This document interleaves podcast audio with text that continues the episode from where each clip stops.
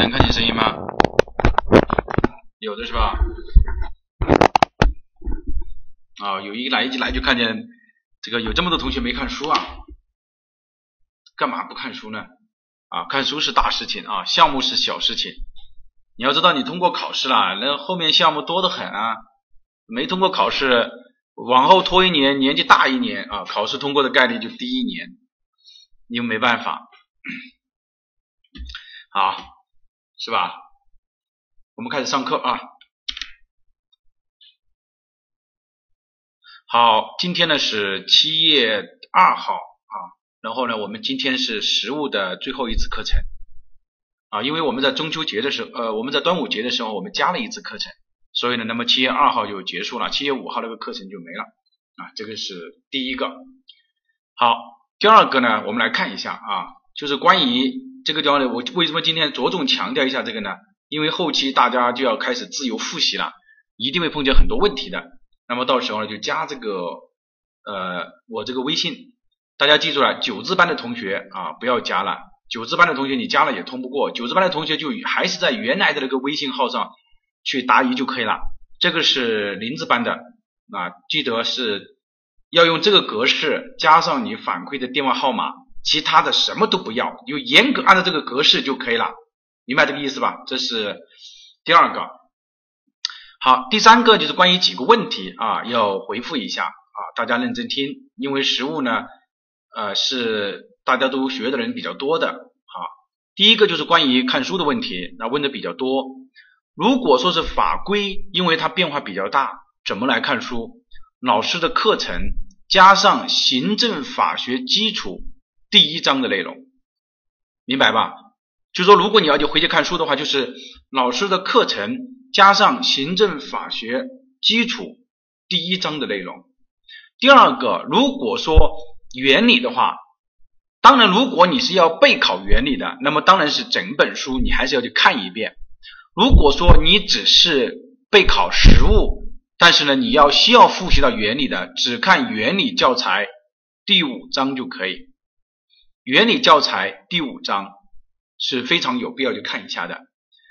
实物，假如说你就是备考实物的，就说如果你这是备考实物啊，听清楚了，时间足够的话可以看教材，老师的视频这个肯定是要一定要看的咯，看可以看教材，所有我指的教材都指的是二零一一版的计划出版社的，其他不管哪个出版社的打的什么二零二零年的一概不管。啊，这个呢就是关于我问的这个问题，在实务当中法规的内容要看哪一些？一定要看城乡规划法，明白这个意思吧？城乡规划法是有效的。那我们讲违法处罚的时候，我们也讲了城乡规划法。好，我这个我已经讲清清楚了。原理加实物机灵一点嘛。原理的话，你肯定全部要看嘛，对吧？那你实物呢，就是我们说的，如果有时间你就看教材嘛。然后你必须要看这个城乡规划法，好，这个呢是关于呃问的比较多的一个问题啊，问的比较多的一个问题，因为我现在说的是你看教材的问题啊，国土空间规划老师呢已经基本上把它全部讲进去了，融合的讲进去了，所以这个大家就没有必要去啊太多的去深究。关于课程安排是这样的啊，七中旬到九月初。是自由复习时间，就是这个是大家自由复习的。这段时间之内呢，就是真题啊，这个是练习啊，不是联系，不是联系啊，真题练习加上答疑。所以你做真题的过程当中，一定会有很多问题的，特别是实物。其他的大家呃会会拿到这个真题之后呢，你在做的时候也会有疑问。这个没有关系，直接问老师就可以了。这个是第一个真题练习加上答疑。这个答疑呢，如果说是其他三科的话，当然一般呢，你看一下这个解析呢，你就可以明白。但实物的话，加上一个评析，评析我是很累的，但是我一定会评析。我建议大家到时候一定要自己做，就是自己做完那一套，然后呢交发把这个拍照或者你扫描也好。你发到我的微信里面，我会来对你进行评析。并且我这个地方呢，我是这样的啊，我建议是按题型，我不要按年啊，按题型，你明白这个意思吧？比如说修建性详细规划的，你就把修建性详细规划的做两年，你发给我，或这样来评析，明白这个意思吧？啊，按题型你发，然后老师呢会对你进行评析，认为你哪一个点答的不好，哪一个措辞不太对。大的问题是没有的，绝大部分就是小的问题啊。其实我一看呢，我大概也就知道，有一些同学今年可能会很危险。为什么呢？那个字就很危险啊。这个是关于这个，这个很重要的哈，一定要记住老师说的，按题型啊。我们因为我们这么多年，我们是很有经验的，就知道一些按题型来，不要比如说一七年、一八年、一九年这样的没有任何意义的评析，就是按题型来，七道题型，冲刺班。冲刺班呢，就是在九月初开始上冲刺班。这个时候的大纲和命题呢已经结束了啊，嗯，大家不要那种啊，这个是老师刚刚才加上去的啊，大家结束了。那么这个时候呢，就是我们就开冲刺班，前程重点，前程是重点，冲刺班前程是重点的，因为这些都出来了，考前押题，押题呢是考前，这个大家到时候跟着上就可以了啊。这个呢是整个的课程一个这个时间的一个安排。也就说，我们经纬是这样的，其实我们已经总结了哈，三到六月份的时候，就是大家集中把精讲班的知识学完，然后呢，七到九月份的时候，就是大家自由复习，因为老师讲的再好，你要去消化，你要去看书，你要去练习。九月份的时候，我们就冲刺，然后就押题，整个课程的结构是非常的，就是非常的合理的，大家就基本上按照这个来走就可以了。好，这个是两个点。第三个就是关于真题啊，真题，真题呢，前段时间呢已经反馈了这个地址啊，反填写了就可以了。那么关于真题什么时候发放，以什么方式来发，是这样的，真题早就出来了。但是呢，因为大家如果你现在买的书，如果只要是北京的，你基本上发的速度很慢，发不出去。为什么呢？呃，你你也知道啊，这个北京的疫情现在管控很严格。但是我们的书呢，已经。在路上了，已经在运往各个地方的路上。也就是说，下周、本周或者是下周的时候，可以已经可以快递给大家了啊！这个大家不要去不要急啊！这个是第一个啊，可以快递给大家。然后大家拿到这个书之后呢，就开始呃练习就可以了啊。这个是，然后整个真题呢是呃题目是全的，就包括一九年的题目也是完整的啊。就不要问老师为什么是完整的，不要去问这种很很这个对吧？这个不机灵的问题啊，就不要去问这些问题啊。就是它它是完整的，然后呢有一些嗯模拟的这个卷子在里面，然后呢对之前的进行了一些修改啊。那么这个呢就是呃关于这个真题呃问题，就是看书的问题，你这个你在这段时间你看书的问题，还有就是什么啊我们的课程的安排，也就是说七月中旬到九月初这段时间。大家核心是这个问题啊，核心是做这个，实物的核心是在这个地方，一定要自己的练习啊。等一下呢，我们会发一个专门的这个就是答题板、答题卡一样的啊，发给发在群里面，大家自己打印出来，然后一道一道题目写出来就可以了。我是建议是这样的，一次题目不要多，因为你多的话，老师评析起来呃也很累。第二是这样，我每一一一次性评析。比如说一次性评析，呃，七道题目，三道题目，你自己你也消化不了。建议呢，最多两道题目，一到两道题目，并且按题型来，明白这个意思吧？好，这个已经很清楚了哈。好，这个呢就是第二个啊。哦，有人要买的，你要买真题的话呢，后面呢也会一样的啊。在你在不，你只要在经纬的群里面啊，在经纬的 QQ 群里面啊，你都可以啊，通过。呃，这个助理呢可以买得到啊，买得到，这个是当然你去呃天猫啊、淘宝买也是一样的，但是可能不一定有我们快啊，这个是说是因为大家是第一批呃可能拿到的啊，整个呢今天呢就是这么一个问题。好，那我们接下来就来呃开始上课，今天的内容啊很重要啊很重要。如果今天我讲的内容，特别是下半节课程讲的内容，你都懂，你都知道我在说什么，you are right 啊，就是你通过考试应该问题不大了，明白这个意思吧？啊，好，我们开始讲。那么今天呢，我们讲的是历史文化街区和课程回顾。历史文化街区呢，呃，它怎么来考？每年以何种方式来考？现在呢是一个热点。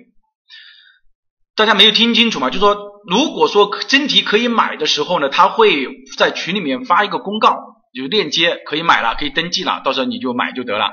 现在你也不要去问助理，因为书在路上，你问他他也没办法，他也不知道仓库现在是什么情况啊，到时候会一并的啊，就这个意思。你也不急这一两天。其实做真题的前提，我们是压到是要把前面的精讲班学好啊。好，那么我们开始来讲。嗯，你购买的你是你是，比如说你你报了实物这一门，那实物是赠送的；你报了法规，那报了四科，四科是赠送的。刚刚那个同学是九字班的同学，九字班的同学因为去年赠送了，那么今年他是不赠送的啊，因为这个其实是清华大学的，我们也要从清华大学出版社里面去回购啊，是一样的啊，所以这个呢没什么。真题有一九年的嘛，我刚刚不是白说了嘛，对吧？是不是刚进来啊？好，核心啊，注意注意啊，接下来就是核心。历史文化街区重要的知识点，就是今天老师讲的，就是重要的知识点了啊，重要的知识点啊，大家一定要注意啊，打起高度的这个这个，把这个神经调节起来。考试的形式它一般是这样的，就是说，一般是一个历史文化街区的改造。或者是平息，那么要现在要你呢指出几个问题啊，或者这个呢是这几年的热点，对吧？这几年的热点啊，刚刚有同学说是有没有专门的真题讲解班？那个我们在冲刺班的时候啊，我们会把所有的题目啊溜一遍啊，这个就是近三年的肯定是每一个都会讲的，三年之前的那我们到时候会。以方式，比如说一零年的有没有问题，一一年的有没有问题啊？这种方式，呃，大家既然报了经纬的班，你就不要去操这个心就可以了，就是老师会把你安排的妥妥当当的啊，你就要把上课的内容先掌握清楚。好，我们来看啊，它的考试形式呢，就是关于指出它的问题啊，这个呢这几年的热点，那么这几年的热点的话呢，我们就要把这个历史文化街区这个，把它所有可能涉及到的点，我们都要把它讲掉。啊，所以，大家就注意啊，第一个就是编制，谁来组织编制的问题啊？如果考到的话，你也应该知道的，这个在法规的时候我们强调过很多遍了。如果说是历史文化名城的，那么就由历史文化名城的人民政府去组织编制；如果说是民政和民村的，那么就由县级人民政府去组织编制。这个地方是县级人民政府，不是县人民政府。因为实物我们也我们这个点呢，我们不可能像法规一样展开来那么讲。但是我这个地方还要点一下，比如有人说老师，我这个地方是一个区，比如说我是某某某某区，那我由谁来组织编制？那区就是县级人民政府。有人说某某我是什么什么管委会，那管委会是县级人民政府，它也是可以组织编制的，明白这个意思吧？这个地方指的是县级人民政府，不是说县人民政府。这个是第一个。第二个就是关于审批和备案的问题。历史文化名城这个和民政民村的保护规划由谁来审批的问题，这个非常很简单。我们说，不管是哪一种保护规划，都是由谁来审批？由省级人民政府来审批，对吧？保护规划都是由省级人民政府来审批，明白这个意思吧？对，只要是保护规划，才是什么？省级人民政府。这个明白这个意思吧？这个是第二个啊，第二个，第三个，第三个我们来看的就是需要特别注意的，就是它有一个备案的问题。那么备案的问题呢，不是所有的都要求备案的，只有历史文化名城的保护规划和中国历史文化名镇名村的保护规划才由报国务院和文物主管部门备案。那么这个呢，一般来说它不会考到。就是不会去专门去考这个呃中国历史文化名镇名村，但是前面两个谁组织编制，谁审批，一定要知道啊，这是第一个。那么他可能今年就这样考啊，对吧？有一个什么什么历史文化名称，然后呢，当地的什么镇人民政府去组织编制了这个历史文化呃民政的这个保护规划，那么它就是错误的，对吧？因为镇人民政府是没有这个权利的，对不对？啊，所以这个是两个。第三个就是关于民政的保护内容和历史文化街区的保护内容。这个地方呢，我不要求大家去注意这个啊，但是呢，我把它写出来了。写出来的目的是让什么呢？是让大家知道，而关于历史文化名城的保护内容，它除了在法规当中和原理当中会考，在实务当中我们不要去管它，因为呢，这种一个历史文化名城这样的考试很少的，那我们就要掌握历史文化街区就可以了。对于历史文化街区。的保护规划，你只要记住它的深度要达到详细规划的深度要求，对吧？因为为什么呢？我们在讲法规的时候，我们也讲过，它是需要什么呢？分类保护和整体保护的，对不对？这个应该大家很清楚了吧？那么什么情况下是整体保护呢？就是说历史文化街区它是整体保护，什么时候是分类保护呢？它的建筑物和构筑物的时候是分类保护，对吧？好。那么这样的话，其实你大概的整体的范围你是知道的。第一个是要求整体保护，就是说我对于整个历史文化街区来说是要整体保护的。但是如果说对于里面的单栋建筑构筑物来说是要分类保护，是吧？那么对于这种分类保护的，那我们就要提出它的高度、体量、色彩、材质，这个大家都知道啊。体这个体量、色彩、形体美，那么最少这个是差不多的啊，最少在这个地方是差不多的。这个呢是关于它这个内容的问题啊，历史文化街区内容的问题。好，我们再来看，对于历史文化名城保护范围内对于建设活动的规定，那么听过法规的同学，我觉得这个你就可以省略掉了，因为是一样的，在我们历史文化名镇名称保护条例当中，它明确规定以下的一二三四条是禁止的行为，也就是说。不可以有的行为，你看开山采石、开矿、占用修建，比如说我这个地方有一个历史文化名城啊，或者说是我历史文化名镇，你到里面去开山，你到里面去开矿，你到里面就什么，你去占用它这个这个园林绿地，占用它的河道，你在里面就修建这个放射有害有毒的工厂仓库，你在历史建筑上刻画涂污，比如说我这个地方是有一个历史建筑。对吧？我在那个历史建筑上留下一个某某某到此一游，这种其实整个历史建筑就被破坏掉了，对吧？或者说我这个地方是一个历史文化名镇，那你在里面开山采石，历史文化街区啊，那你开山采石也就什么呢？也就破坏掉了。如果你在里面什么呢？你比如说它正常的这个河湖水系是这样走的，你在你修，结果你修一个路。或者说你修一个什么建筑，把它河湖水系和道路侵占了，那么也是破坏了它的格局。总而言之，言而总之，破坏性的活动是禁止的。那么，呃，我们对比一下，所谓的经过批准，它是可以的呢，对吧？经过批准，它是可以的，对吧？那么，经过批准是可以的，那我们来看。呃，经过批准啊，这个啊，领导题字算不算破坏？我不回答你这个问题啊。我们来看一下第二十五条啊，就是说对于这个法律法规当中，嗯，这个相关的手续当中啊，有一些它是不影响的啊，有一些，比如说这个呢是经过什么呢？经过批准，就是相关的正常的手续。它是可以的，比如说，它这个章是改变园林绿地、河湖水系，对吧？改变。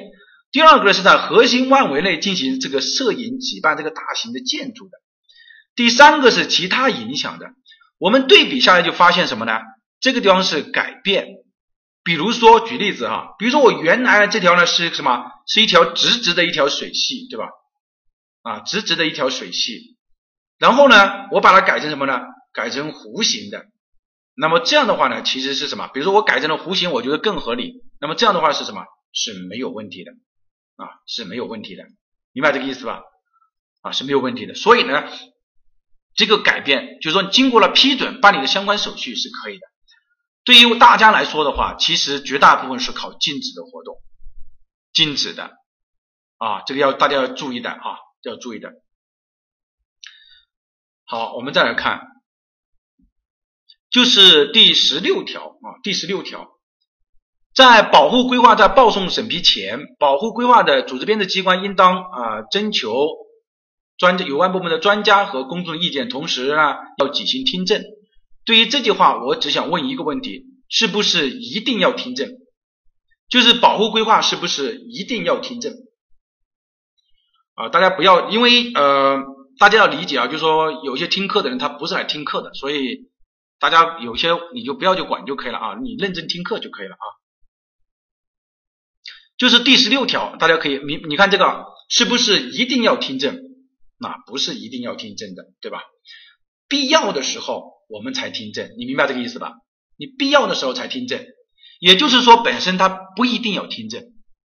为什么不一定要听证呢？呃，原因也很简单啊，原因也很简单，就说如果听证的话，假如说你在这个保护规划，你要把我这栋房子要拆除，或者把我这栋房子要变成这个文物建筑，那我觉得什么对我的影响太大了，那么当然会涉及到一些人的利益的，对吧？那么他就不同意的，那么也就也就是说，那么为了整体的利益、整体的保护啊，并不说是一定要听证的。那我们保护规划，我们就是要按照我们保护规划来做。所以这个当说的很清楚了哈，不是说保护规划一定要听证啊，是必要的时候来听证。好，我们接着接下来再往往下看，第二十一条啊，第二十一条就是历史文化名城、名镇、名村应当整体保护。这个大家刚刚我们已经讲了啊，这个呢是。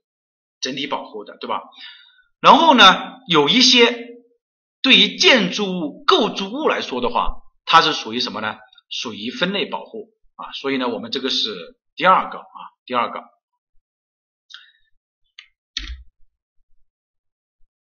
好，我们嗯，再来看啊，第第第二十第二十二条啊，这个要很重要啊。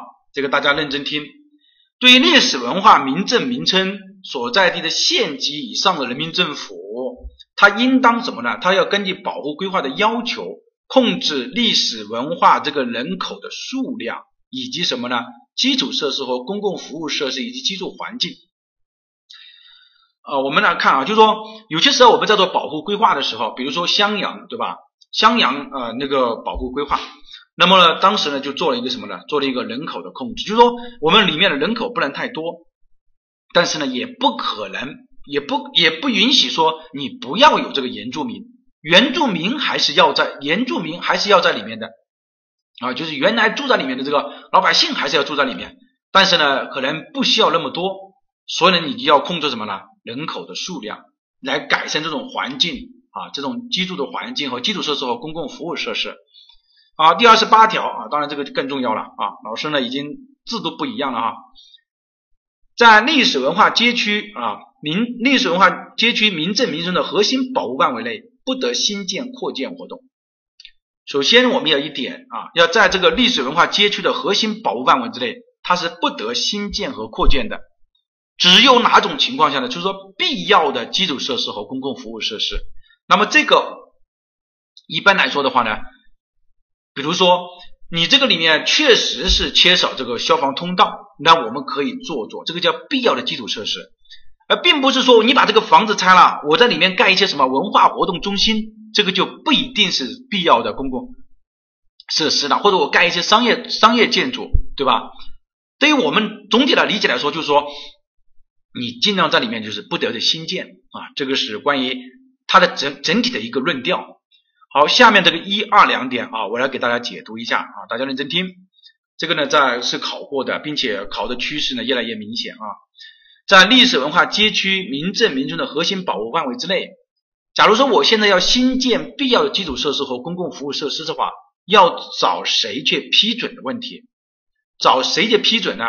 找这个去批准，就是城市县人民政府城乡规划主管部门。核发建设工程规划许可证，也就是说，他的部门是谁呢？找谁去批准呢？找这个城乡规划主管部门去批准。我这个地方我再说一遍，城乡规划主管部门不是规划局，谁主管城乡规划，谁就是这个城乡规划主管部门。比如说，我们现在是自然资源局来主管城乡规划，那么城乡规划的主管部门就是自然资源局，因此你说我什么时候写县城乡规划主管部门，什么时候写自然资源局不影响的。题目当中有自然资源局你就写，题目当中没写，题目当中写的是城乡规划主管部门，你就写城乡规划主管部门。好，啊，这个章结束。那么我找谁去批呢？我找城乡规划主管部门去批核发这个就可以了。当然，在核发前要征求同级文物主管部门的意见。好，关于征求他的意见的话，是这样的理解的：我征求你的意见，那么是不是你的意见我就一定要？要什么呢？要听呢？是不是一定要听？不一定吧，对吧？我征求你的意见，我不一定要听，对吧？不一定要听的，就是说，呃，你可能说我我们觉得不太合适、不当。当然，我觉得最好我还是核发了这个建设工程规划许可证，我是有这个权利的嘛。我只是征求你的意见啊，这个没有问题。也就是说，文物主管部门只是附带的意见。但是第二点当中，如果是拆除的话，那么就有什么呢？就要会同文物主管部门一并来批准，对吧？是不是这个意思啊？如果拆除的话，就要一并来批准。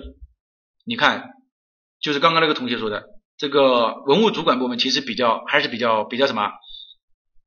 比较比较合理是吧？什么？就说你拆除了，出了问题谁来担？哥两个一起担。批准呢？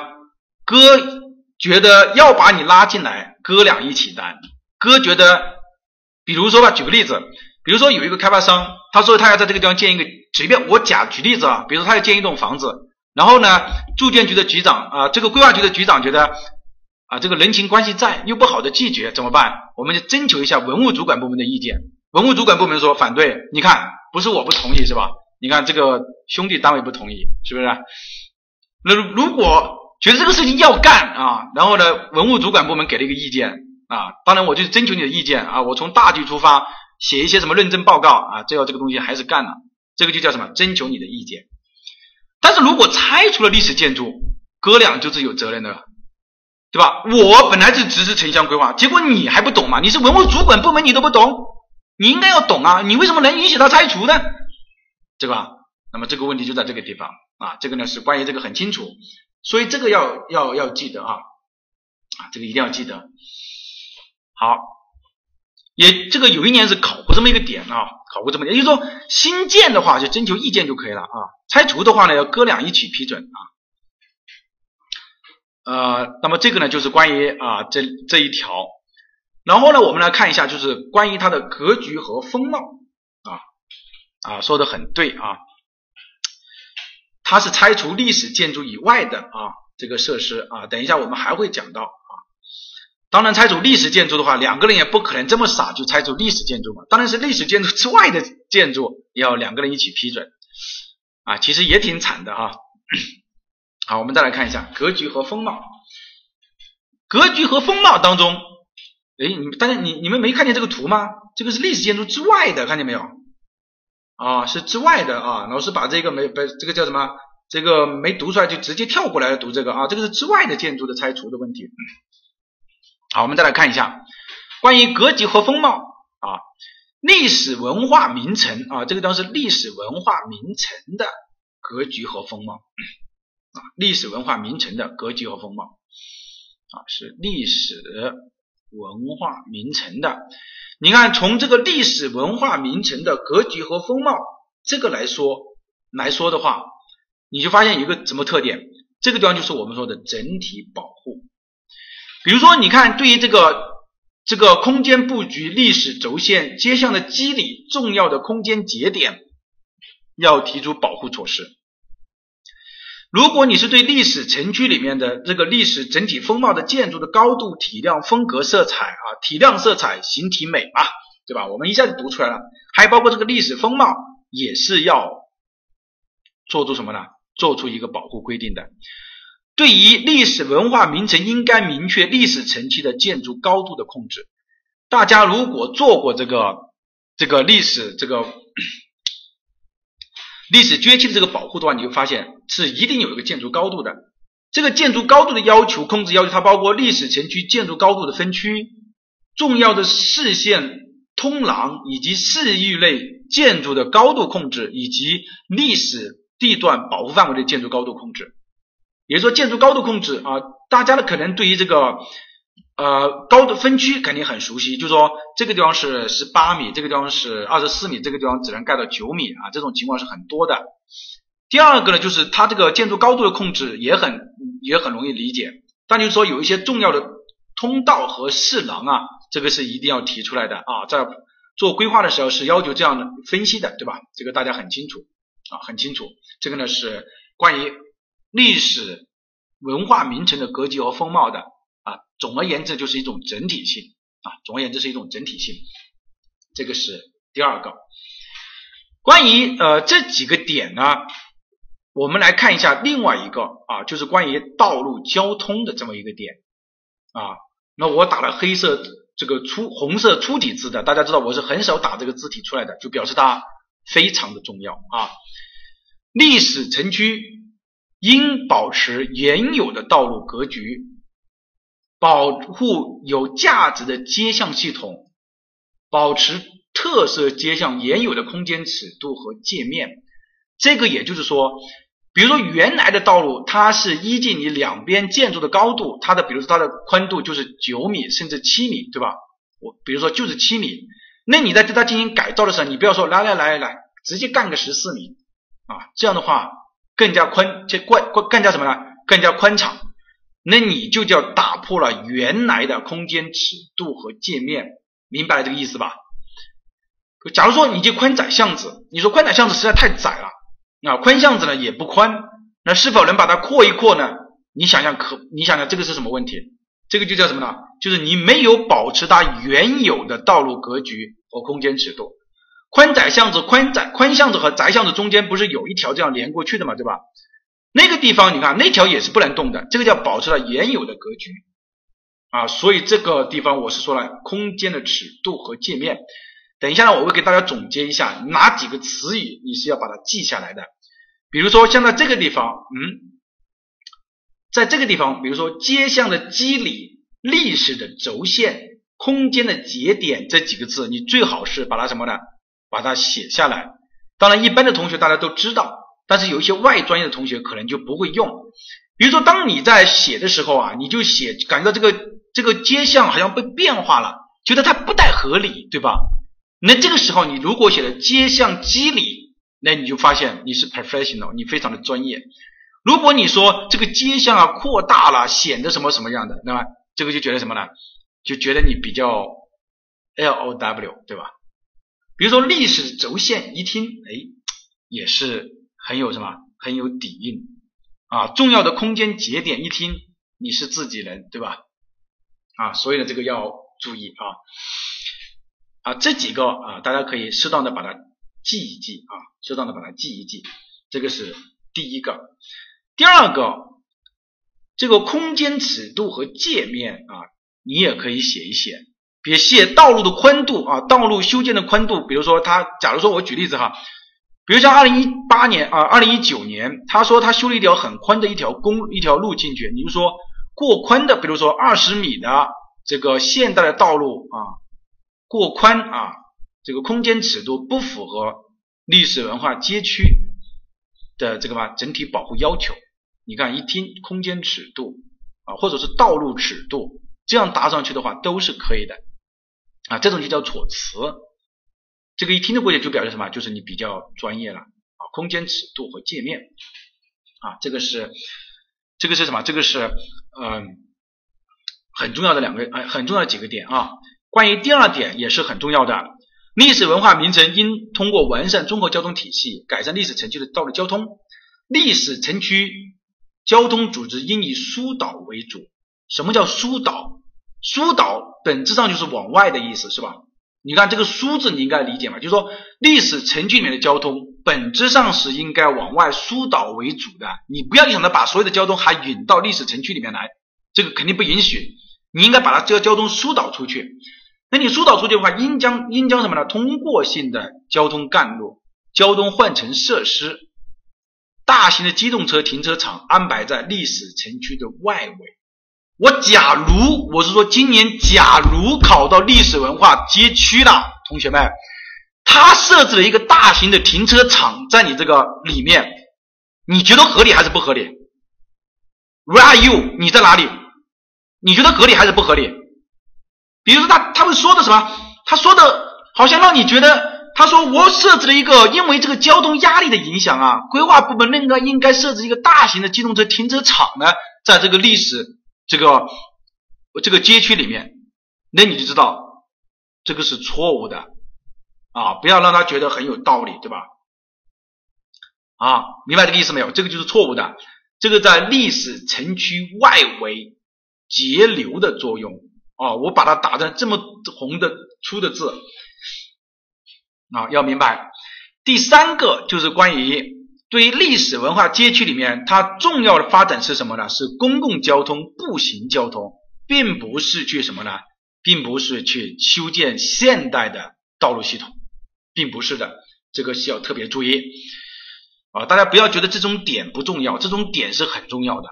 这个点不只是在历史，就是说在我们这个这道题目当中会考，在其他题目当中也可能会考的，原理当中它也可能会考啊，这个是很常见的题型呢。好，第四个就是历史城区应控制机动车车位的供给，这个地方也要注意啊，就是说不是说建的车位车位的越多越好，这个要供给，并且采用分散的多样化的集中式布局。好，我就直接说吧，假如说今年原理考到了这个点。你应该要对，比如说它采采用集中的啊这样的什么不多样化的比集集中的单一的方式，或者是集中的多样化的停车方式来布置，它就是错误的，是分散的。不要你理所当然的觉得我这个历史文化街区我就是应该建集中的停车场，把车停在这个地方，这个是不对的，是分散的多样化的。在原理当中，如果今天考的这个题目，如果你没有对，那你真的。你就对不起我了啊！我说了这么绝对的题目啊，这个你还不不明白，那我也没办法。好，不宜增设大型的机动车停车场啊，也是一样的啊，也就是说，呃，大型的机动车停车场啊，我们也是不应该啊布置在这个里面。这个还记忆有限，这个老师说的很清楚，你要理解，知道吧？You understand 啊，说英语了，对吧？要理解啊。这种你你想象看看，比如说你去呃平遥古城啊，或者你去这个呃去去大理、去丽江的这个古城，去这个啊宋城啊，去很多地方，你它都是采用这种分散式的，对吧？啊，因为分散的话才不知不会拥堵啊。其实如果你不太理解这个点嘛，如果说因为它本身的一个历史文化阶级，它就是一个街区。如果你要分散，如果说你把所有的都布置在这个地方，它永远会出现这种潮汐式的这个，比如说，哎，大家现在六点钟了啊，五点半了要关门了，景区不热闹了，那么大家都走，你看这种全部堵在这个地方啊，所以这种是不合理的。好，我们再来往下看啊，凤凰嘛，它不是沿着那个河吗？沿着那个河的话，它不是每家每户都有接待吗？啊，好，我们这个往下走哈。第六点啊，第六点，历史城区内街道、桥梁、轨道、公交、停车、加油站等设施应满足啊，对吧？宋城只是景区，不是历史文化街区啊，对的哈，因为它是新建的嘛，对吧？啊，明白的哈，明白的，只是举例子的时候说的这个哈，大家理解这个意思就可以了啊。关于这一条啊，我们来看啊。就是道路、桥梁、轨道、公共交通、停车场、加油站等，这个应满足历史风貌的管理要求啊。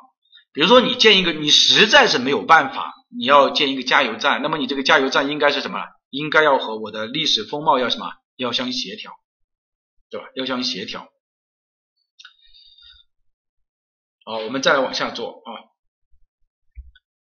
第二个就是关于市政工程啊，市政工程。啊当然也是很重要的了。历史城区内啊，应改善这个市政基础设施啊，用地布局、道路交通等什么呢？等这个统筹协调，并应符合下列的规定。第一个规定就是说，要充分发挥遗留的历史设施的作用明白这意思？就是我原来比如说我这个里面就有一部分啊，比如说我们举个例子，就有这个这种小型的这个这个消防站，就比如说就比如说我就有个消防站嘛，对吧？那么这样的话呢，你应该这个消防站应该应该把这个消防站什么呢？要把它发挥它的遗留作用，就是说把它发挥起来啊，发挥发挥起来，哎，并不应该想的是什么，把它重新整掉又重新新建了或者怎么样，不应该是这样啊。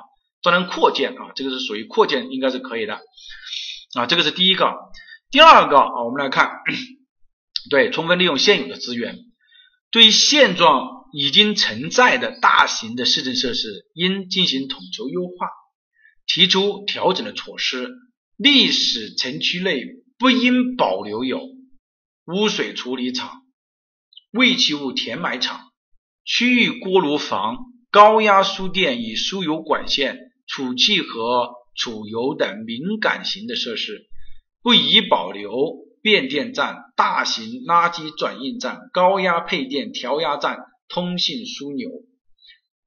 这个如果考试的时候出现了这个建筑在里面，当然全部是什么呢？out，全部要 out，全部要出来。这个地方是不宜保留。不宜保留是说原来你就有的，新建的话那更是不可以了，因为我们前面已经讲了，只能新建必要的基础设施和公共服务设施。这个地方只是说保留，对吧？只是说保留。那么对于它不宜来，我们来理解就是它不要放在里面。对于我们来说，就是说你最好是不要放在里面。那既然是不要放在里面，就把它打出来就可以了。对于这些东西，我觉得大家都不需要记了。你看污水处理厂，春风吹，对吧？大家都醒了。比如说大型的垃圾转运站，那个胜利液的味道，大家是知道的，对吧？二氧化铟啊，这个高压储配调压站啊，稍有不慎就开始蹦蹦蹦连环爆炸，所以这都是什么？都是要把它 out 的啊。好，这个呢是关于啊第二条，第三条。就是历史城区内不应新设置区域型的大型的市政基础设施的站点啊，也就是说你新设置是不可以的啊，新设置就是说你不能去新建，应该布置在什么呢？就是说直接为历史城区服务的新增的市政设施站点应布置在历史城区的周边啊，周边地带啊，周边的地带，所以这个呢啊是有问题的啊，这个也不应该。呃，终于懂了是吧？啊，这个没办法啊。好，我们再来看啊，第四条啊，第四条，大家认真上课哈，不要被别其他人所打扰了啊。大家认真上课啊。关于第四条，有条件的历史城区，就说你有条件这个历史城区，你当然说你当然是以集中供热为主，但实有有一些你没有办法集中供热的，那你也不要管，对吧？那你就采用什么？燃气这个清洁能源，只是这么一个道理啊。老师没有打红字的，大家可以不要去过多的去这个计较，就就你不要去过多的去管啊。考试的时候，绝大部分就出现在前面这一部分啊，前面这一部分，明白这个意思吧？呃，这个外围可以理解成是在城区内，不是不过是在边缘，等同于中心区。这个历史城区啊，历史城区外。就说你是你对应，比如说你去一个某个地方，它那个地方的历史城区，这是大家公认的、默认的、普遍的想象的那个地方，就是它这个所谓的古城的这么一个地段，就称为就是我们叫做历史城区。历史城区呢，比历这个街道、历史文化街区要大，但是呢，比整个城市肯定要小嘛，这个应该可以理解吧？你就把它理解为在外就可以了。啊，在历史城区外，或者是历史城区边缘，但是你肯定是不能进去的了，对吧？也就是说，我觉得你深深的理考理解这两个字就可以了，节流这两个字就可以了啊，节流啊，对，就是啊，不是子线哈，子线是文物，这个是历史城区这两个概念啊。好，这个呢是第二个啊，第二个，我们再来看啊，再来看几个问题。就是这里有几个问题啊，呃，大家对历史城区的概念呢，可能不是很了解，对吧？历史城区呢，它其实你就把它理解为古城区总可以吧？这个应该可以吧？就是你我们常常说的古城区，你应该知道吧？或者说我们常常说的老城区，这个你应该你应该更清楚了吧？对吧？它不是一个说是法定的这一个概念，把这个县怎么怎么样的，并不是说一定有一根线的，没有，你就把它理解为是这个概念就可以了啊啊，对，理解为这个老城区、古城区就可以了。好，我们接下来再往下讲啊，呃，这个是关于市政工程的啊，这个像这些你就全部把它什么了啊签出来。还有一个就是防灾和环境保护的，防灾和环境保护这个我们怎么来理解？其实第三条啊和第四条是考试的重点，第三条和第四条是考试的重点。历史城区内不得设置生产、储存易燃易爆、有毒有害的危险品和仓库。我觉得这个大家都容易理解，是吧？谁都知道，比如说以前香格里拉发生火灾啊，四平街发生火灾，烧了那么长时间。啊，这个因为为什么历史城？因为历史城区里面它大多是木结构嘛，这个是我们国家大多是木结构，那么这样的话就有问题啊。好，那么这个呢，这是关于第三条啊，第三条，第四条啊，历史城区内应重点发展与历史名城相匹配的相关产业，不得保留设置第二类、第三类工业，不宜保质。保留设置一类工业和用地，这个很清楚了吧？嗯，这个应该很清楚了吧？在二零一九年的第三题，他画了一个历史文化名城的一个保护线，里面设置了大量的 W 用地，你们答了没有？你们答了没有？答应该答了是吧？啊，应该答过了。在二零一九年的第三题哈。里面设置了，就是他写了一根线啊，这个是历史城区。这个历史城区里面呢，除了这个核心区是商业，其他的都是 W 啊 M。你我不知道有多少人答了，你肯这个你应该要答出来啊，忘了是吧？忘了给你看一下啊啊，给你看一下，就是这道题目我看见没有？他这个画的这个古城的这个保护线啊，是在是这样的一个保护线啊，应该是到这个地方。它里面设置了大量的这种 W 用地，你显然应该要签出来啊，这个你对你这个你显然要答呀，但说实话，答这个点的人很少。网络上出来的答案啊，我不说哪个出版社的啊，这个因为这个是摆在这里的，我我也不说谁哪个出版社，这个点不但没有答上去啊，还在说是清华大学出版社的有问题。清华大学出版社这一点答上去是没有问题的，那是完全正确的。你就不应该设置在这个里面。好，我们来看啊，这个呢是明明确说明了你要与之相匹配的相关产业，明白这个意思吧？啊，如果你答上去了啊，两分，嗯，到手了。啊，其实这个没有两分哈，大家可以看啊，这个地方就是一分。那么这个呢是关于历史文化名城的啊，历史文化名城的这么一个概念啊，历史文化名城当中。那我们现在呃要需要讲的就是几个比较重要的一个点啊。刚刚有同学问了这么一个问题啊，就是说这个古城老这个历史城区，他说等同于这个这个建设控制地带，或者是说等同于我们这个叫什么这个呃核心保护区，不是的哈。历史就是说，我们的所谓的核心保护区和建设控制地带呢，是以历史文化街区来划定的，所以这个两个概念是，嗯，没没有关系的。这个还要举例子啊？你说你想象一下，个历史城区，它这个这个历这个这个历史文化街区，它是做什么的嘛？你你就以丽江为例，它不就是那些酒吧呀，那些卖小东西的那些地方嘛，对吧？那你说怎么样叫匹配呢？啊，来，我把一个工厂搬到这个地方，大家一起来生产，一二三，一二三，这简直叫不匹配嘛？那怎么叫匹配呢？那大家都是这种规划为这种娱乐性的，那我也就归纳为娱乐性的就匹配了，对不对？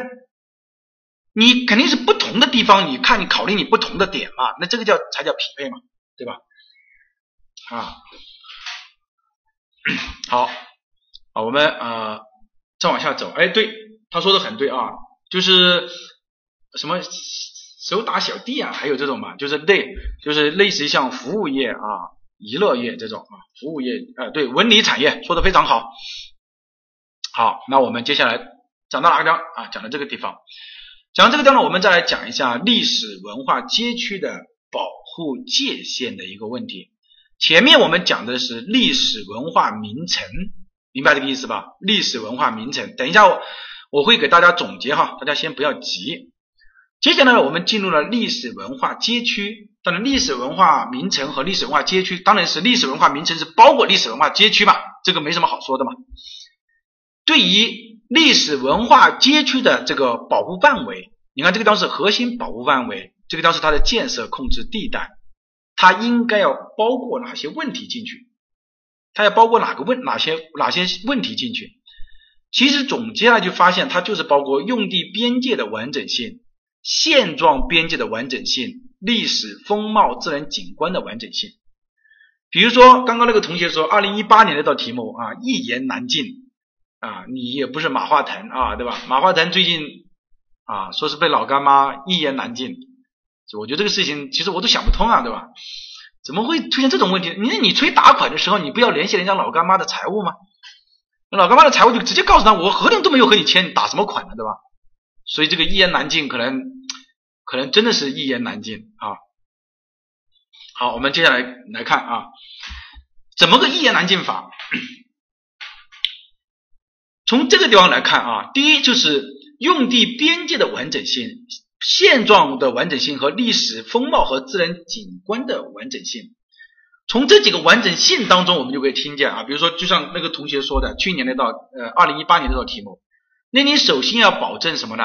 它这个历史建筑就是它那个建筑要完整，它那个院子要完整，那么这个就叫什么呢？完整性，完整性。第三个就是要保证什么呢？它和它有关的历史风貌和自然景观也应该要划入到里面去。这个叫做完整啊，不是说你呃这个完整是说你应该要划入进去，这样的才这样的话才完整啊。就去年有个同学一直和我说，老师你看他这地方说的是保留现状的完整，没有说他一定要划进去嘛？你为什么就说他一定要划进去呢？那我怎么叫完整？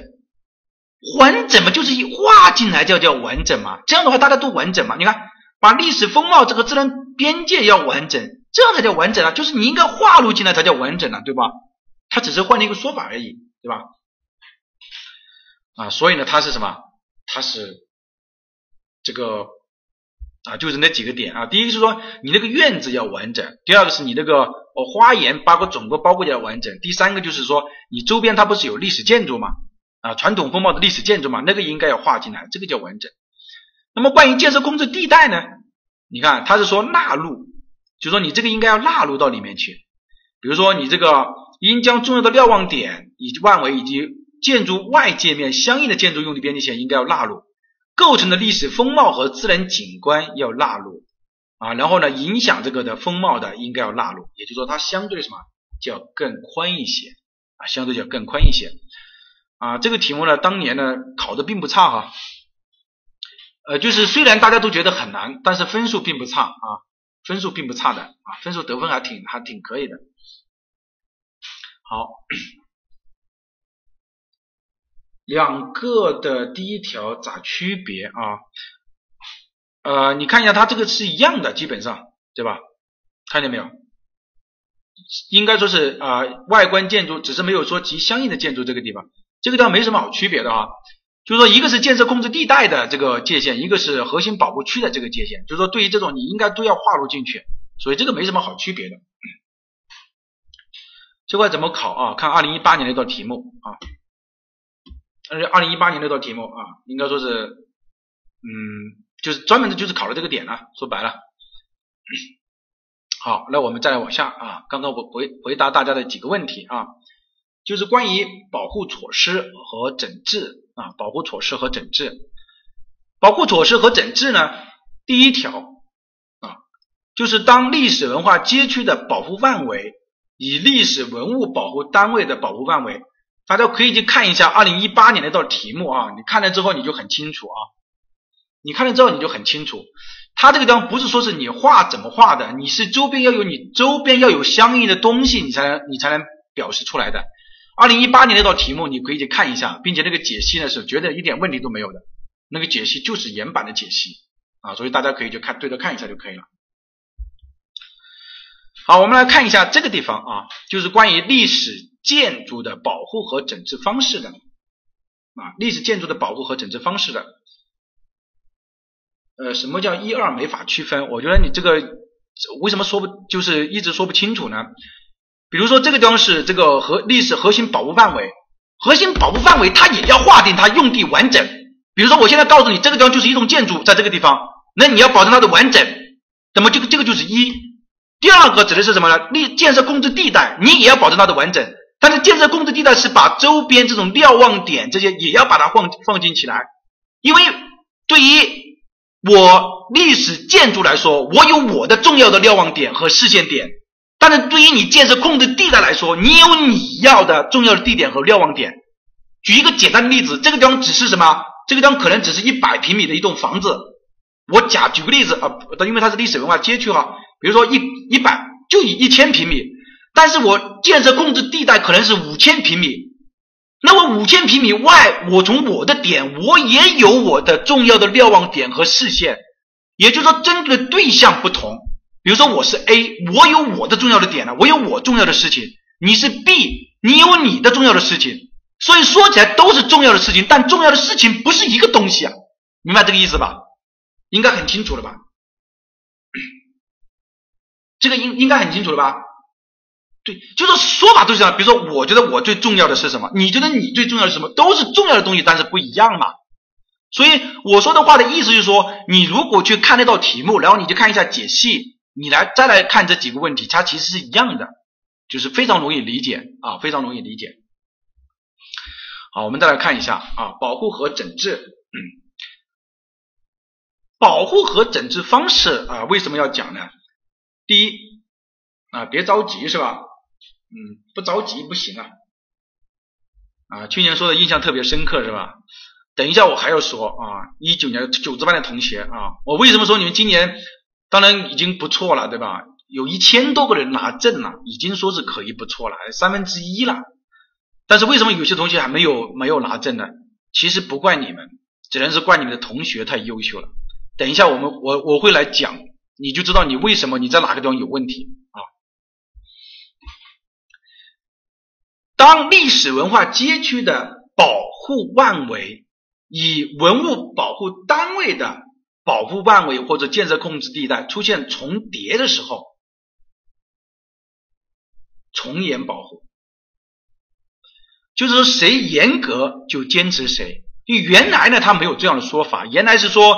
呃，当历史文化街区的保护范围和谁的保护范围重叠的时候，用谁；如果建设控制地带的时候，又用谁。后面这一条没有了，那个把把自己都搞搞搞的什么了？搞搞晕了。现在就告诉你，谁严格就用谁啊？我觉得这一条比较好，谁严格就比较比用用谁啊？这个是关于第一个，这个一听就懂。第二个就是关于历史文化街区的建筑物构筑物的保护。和整治方式的问题，我就问一个问题：历史建筑能否拆除？历史建筑能否拆除？我就问一个问题：能不能拆除？有人有有这个我我这个地方我真的我要说一下啊！有个同学来问我说：“老师，哎，我在哪个地方听课了？人家说了，原来的这个规范当中是规定历史建筑。”在历史街区里的历史建筑不能拆除的，新的规范标准当中没有，所以现在是可以拆除的。我说你这种课你都讲出来了，这个可以拆除，你你当谁你你当谁的面说可以拆除？你说我是城市规划专业毕业的，这个建历史建筑是可以拆除的，你敢说这种话？这个程序叫什么？就是你根本就不是这个专业的，你干嘛要听他讲呢？这个已经说的很清楚了，谁告诉你了？历史建筑可以拆除吗？有拆除这个选项吗？给都没给你选项，你怎么拆除啊？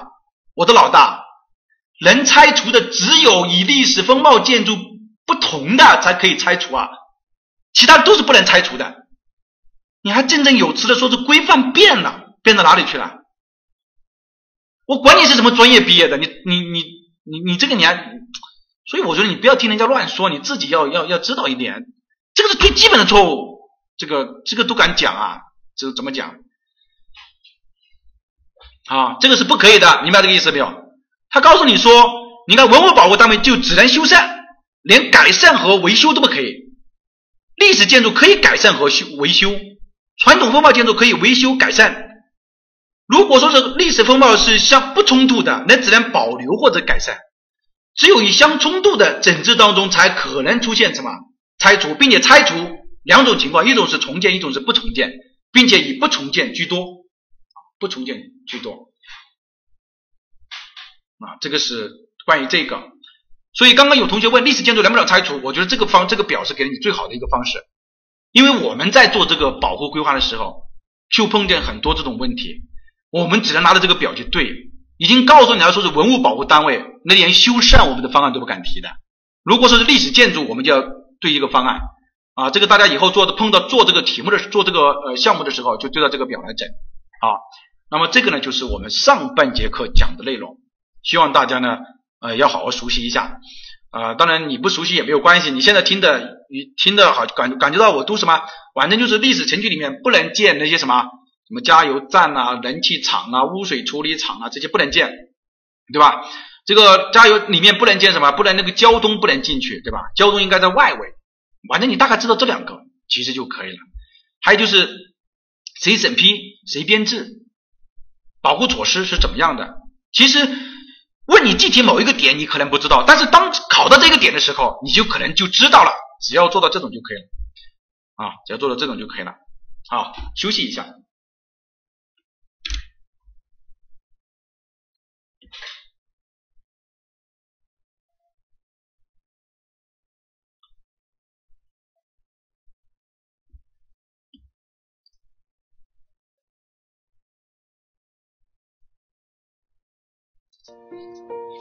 好音质用酷我。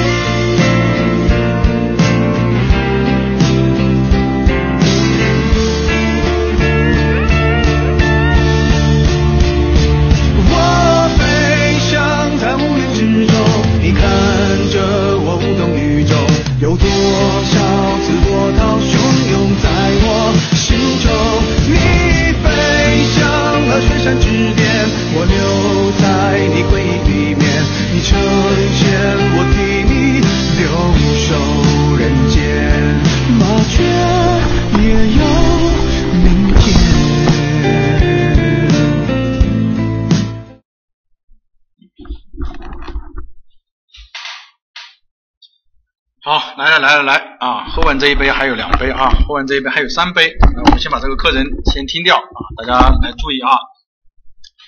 食物不难哈，难的食物真的不是难。其实大家可能没有去，阅卷的老师很仁慈的，但有些时候你没有办法。我就这么说一句话，我觉得大家可以理解啊。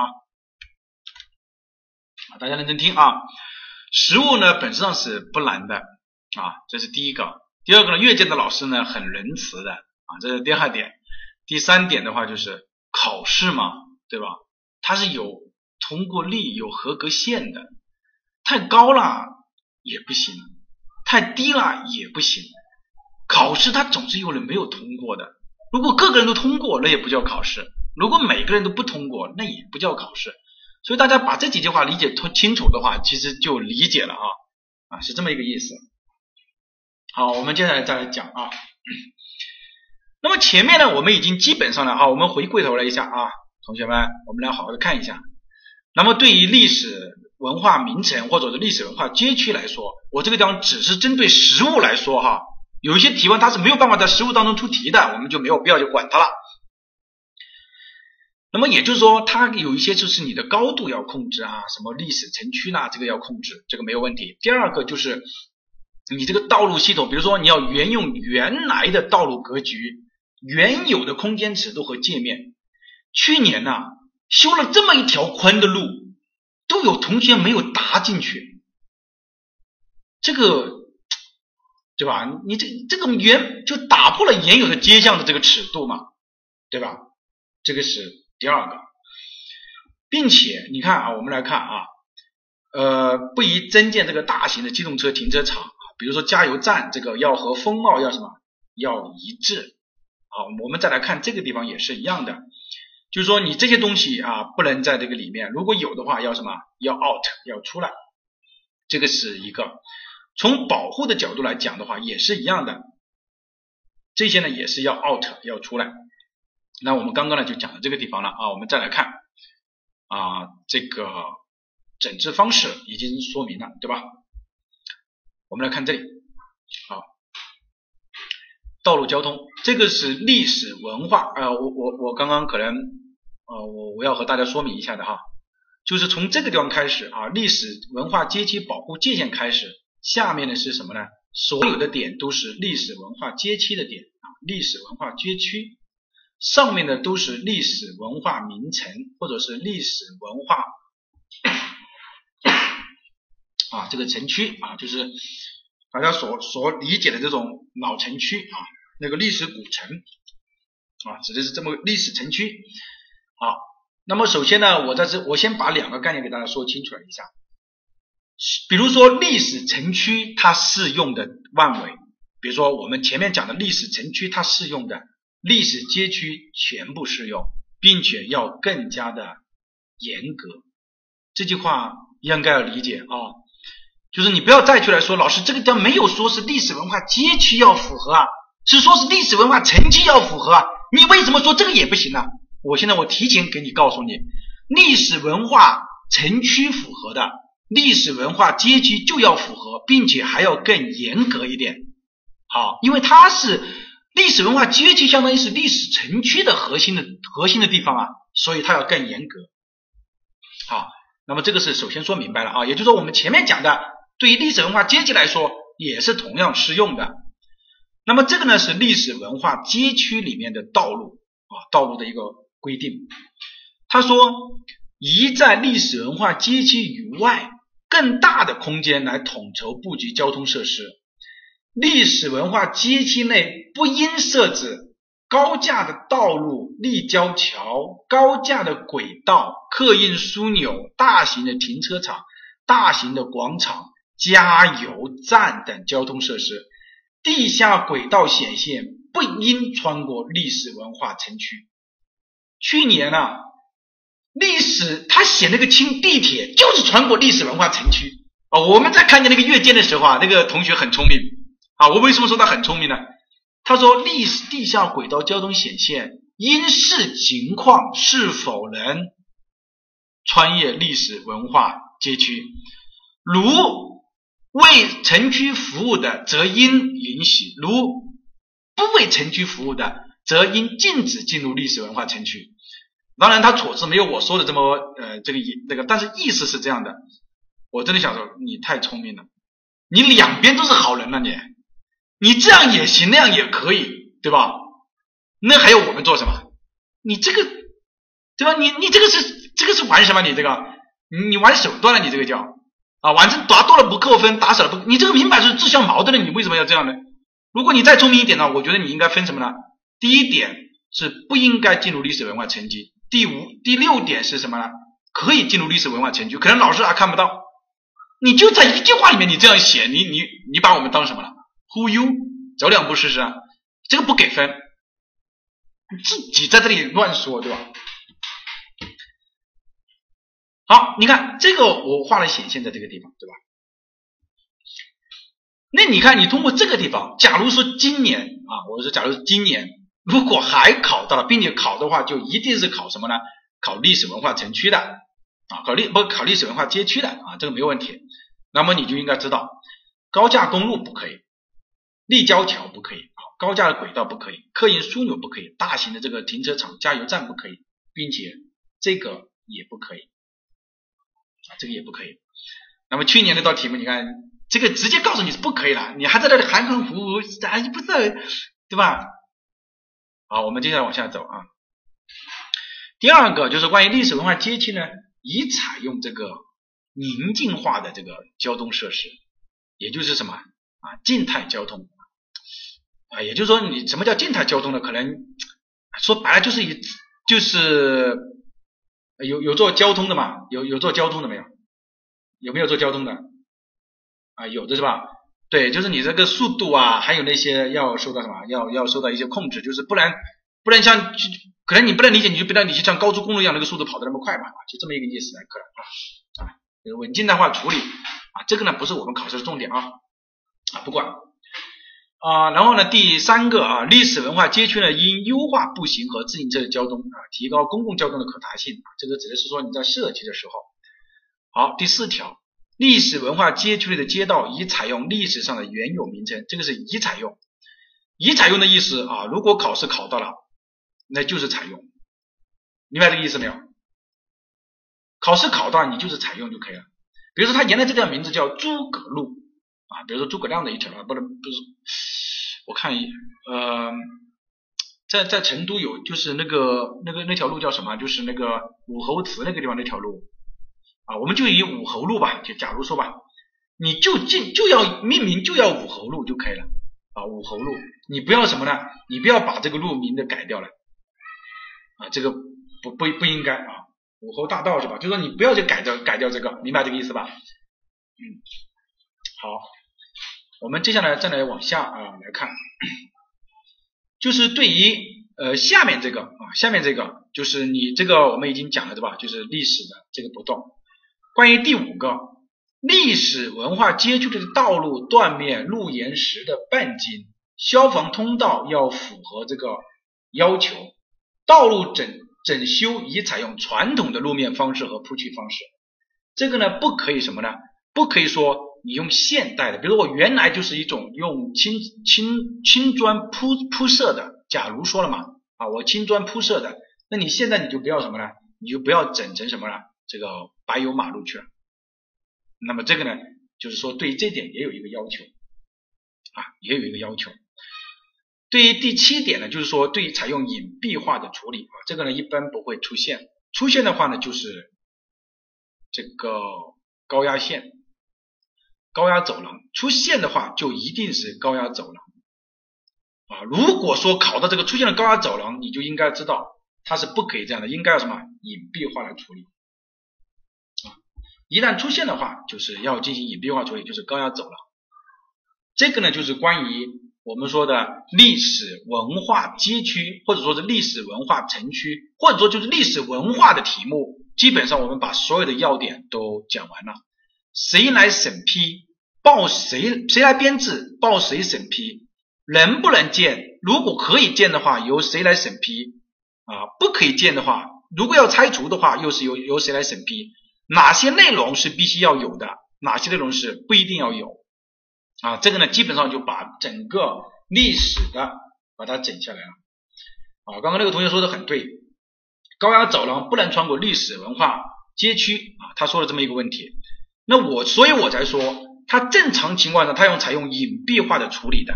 如果他考试考到了，他就会告诉你说有高压线穿过，那么你就知道高压线不能穿过，那么这个就很正常嘛，对吧？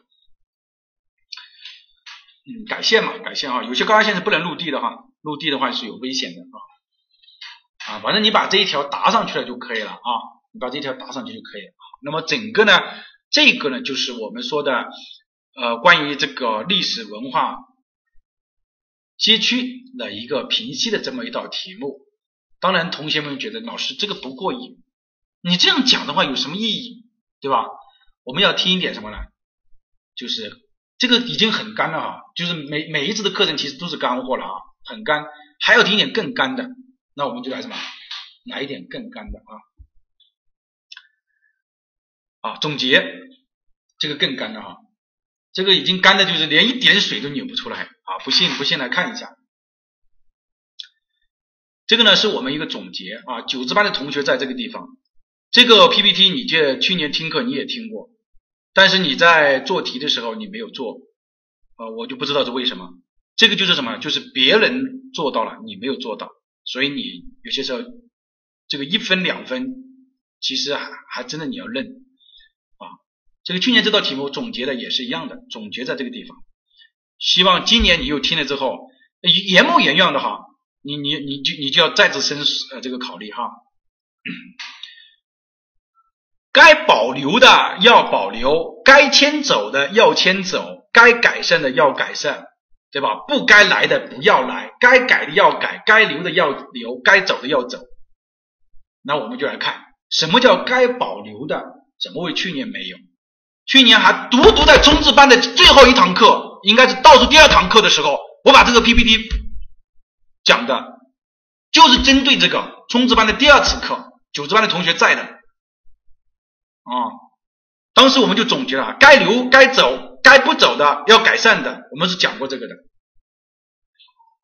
好，我们来看，该保留的要保留，街道的名称要保留，视觉的通廊要保留。历史建筑要保留，建筑格局要保留，城市机理要保留，空间尺度要保留，古树名木要保留，文物单位要保留。二零一九年这道题目啊，送分送了很多，拆除文物保护单位，拆除历史建筑都没有答上去。很多同学在那里疑惑，文物保护单位我倒知道它是不要拆，但是历史建筑能不能拆啊？对于这种考试来说。就算是有什么各种特，实际生活中有什么特殊情况，你在考试的你就是不能猜嘛，这个还是要想啊，对吧？啊，大家等我一下哈，我把这个窗子关一下。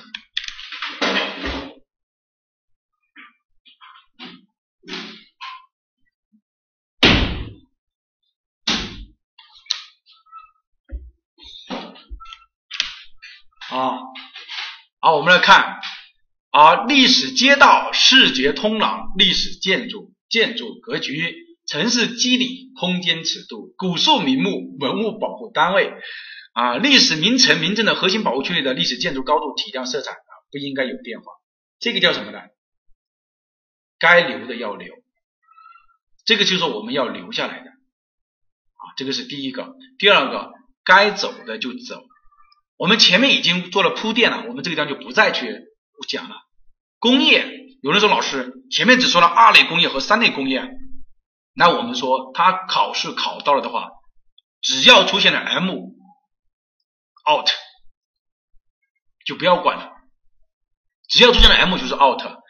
大型的市政设施，什么易燃易爆有毒的这个仓库，对吧？该走的要走，这个应该没有问题，这个是一定要迁走的，该走的你要走。第三点就是该改善的你要改善，比如说人机环境，就是我们为什么要做历史文化名城的这个保护呢？其实有些时候也是要改善。这种改善，我当时我还是说了一个，我说增加的一定是公共服务设施，增加的是一定是公共服务设施，因为为什么？有人老师为什么一定增加是公共服务设施呢？你告诉我为什么？我就不信，他说我增加的就不是公共服务设施，我不服，你不服，凭什么你不服？一法两条例，两条例当中明确规定，规定什么？历史文化阶级的核心保护范围之内，什么不得新建、扩建、改建，除非必要的基础设施和公共服务设施。那当然就是公共服务设施了，因为基础设施是道路啊。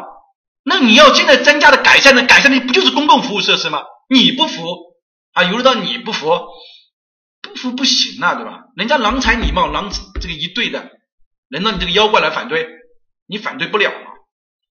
对吧？因为那个是一法两条例，那个是明确规定的。这个前面我们讲课时已经讲过了这一点，所以我们说的改善的过程当中，它一定是增加绿化，对吧？然后呢，增加什么服务设施，就是幼儿幼儿园这个停车场不是你想的那种大型的停车场，不是的。比如说我拆了一块地，对吧？这块地呢，我不不盖房子了，那我空在那个地方，你要么就做绿化啊。要么就做一些公共服务设施啊，那我要要么就做一些分散的停车场啊，对吧？这个没有问题啊。哦，该改善的要改善，不该增加的就不要去增加了。你看，建设控制地带内不能增加高度、体量、色彩形成不协调的建筑。比如说去年的那个加油站，它就是不协调的建筑嘛。你要点出来啊，你他妈你这个样子对吧？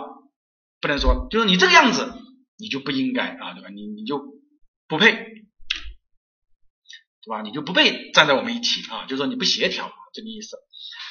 好，关于后下面这个啊，就是影响市廊的啊，我们来仔细看啊。影响市廊的当中有历史城区的以假乱真的这个仿古建筑、街市、加油站、体量不协调的高层建筑、大型的市政设施。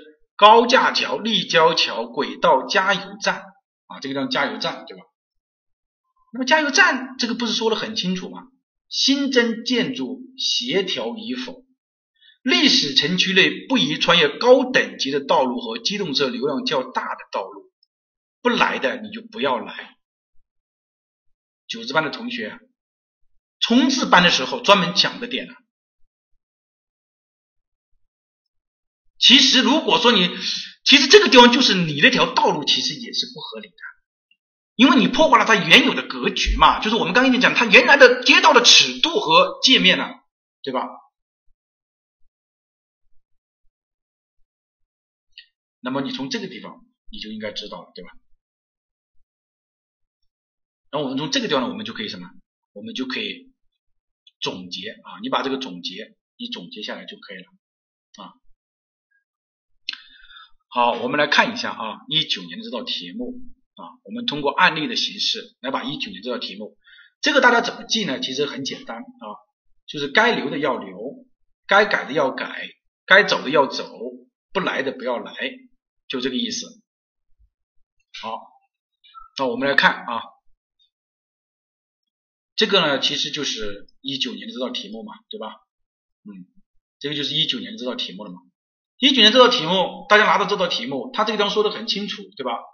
这个核心保护区，这个是建设控制地带，两根线在这个地方啊，大家见到这个题目不陌生的吧，对吧？是不是不陌生？很很简单的嘛。好，我们来读一下这个题目啊，读完了其实其实结果就出来了。如图所示，历史文化阶级的现状的更新图。该历史城区呢，为历史文化街区分为东西两片啊，这个是这个是西边啊，这个是东边。两片内各有文物保护建筑一处啊，这个是文物保护建筑，这个是文物保护建筑，对吧？若干保存完好的历史建筑，为了提升历史文化街区内居民生活的环境，促进街区的保护和发展，根据实际需要，在历史文化街区内新增居住、商业、交通等设施，按照规划要求，为改善城区的交通问题。规划新建南北向的一条道路，他说，规划新建的这条道路，你说这条道路的尺度是什么样的一个尺度？你你你们看一下这条道路，新建的这条道路，新建的这条道路是一条什么样的道路啊？这个是第一个，引入了新建的地铁线路，地铁线路能不能穿过历史文化街区啊？能不能？就是这个地方能不能穿过历史文化街区？可不可以？可不可以？西侧文物保护单位按照规划要求拆除后，连文物保护单位都拆除，胆子真够大的。西侧的，就是这个文物保护建筑啊，他说拆除之后改为商业建筑，可以拆除吗？能拆除吗？比如说这个地方两分，这个地方两分，这个地方能拆除吗？当然是不能拆除嘛。为建地铁规划，您拆除部分历史建筑。啊，也就是说，沿着这个规划这个线面，这个把历史建筑拆除了，啊，把历史建筑也拆除了。拆除后呢，规划新建为现代的商业设施或文化设施，满不满足这个要求啊？满不满足这个要求啊？满不满足？我们说你要满，你要你最少你你你这个不符合要求的建筑，我们说可以拆除，拆除之后可以重建，也可以不重建。不重建了你就立地啦，什么一些停车设施啦，那你拆除的，你至少要满足什么了？风貌的要求嘛。你搞搞，你看你从这里，你看，你看这个这个满足吗？你看它新建了之后，这个建筑满足吗？你看这个建筑，你看别人是什么？别人是什么？别人是这样这个坡屋顶，你是什么屋顶？你看你的体量是多大的体量？你的体量是多大的体量？核心保护区东侧外有加油站一座。有人说，老师，他是在核心保护区范围之外呀。他把这个点告诉你了，你就知道这个加油站它是在什么，在建设控制地带范围之内，它的风貌也是要受影响的。那我们认为你不应该，你就应该答出来嘛，对吧？你这个加油站的这个地方随，你看你又没有，你随时可能什么产生危险的，因为你容易着火啊，容易爆炸呀。你看它的，它是一个什么污点？它是一个什么污点？那么其实其实整个读下来就读到这个地方就开始读一个就一个读一个考点就一个考点就出来了。其实听完的课程就就是这个样子，没有过多的，有很多同学答了很多，说是什么杂难呐，什么交通不完善呐，什么之类的，交通体系不完善，答了很多。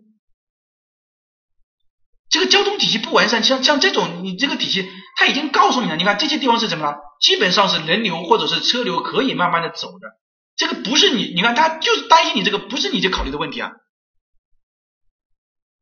啊，那就不要自作多情嘛，对吧？那么就这个意思了啊。啊，关于这个措辞啊，这个是在冲刺班的任务。大家现在，现在呢，先就是要找到点啊，先就要找到点。就是很多，其实我发现很多问题呢，就是说如果你参与了这个，你就发现它有一些问题什么？就是说历史建筑有人不知道能不能拆这么一个问题，因为我们明确规定在历史文化街区内的历史建筑是不能拆除的。很多人不知道这个加油站这个点要不要算进去，当然要算进，它是在建设控制地带里面要算进去。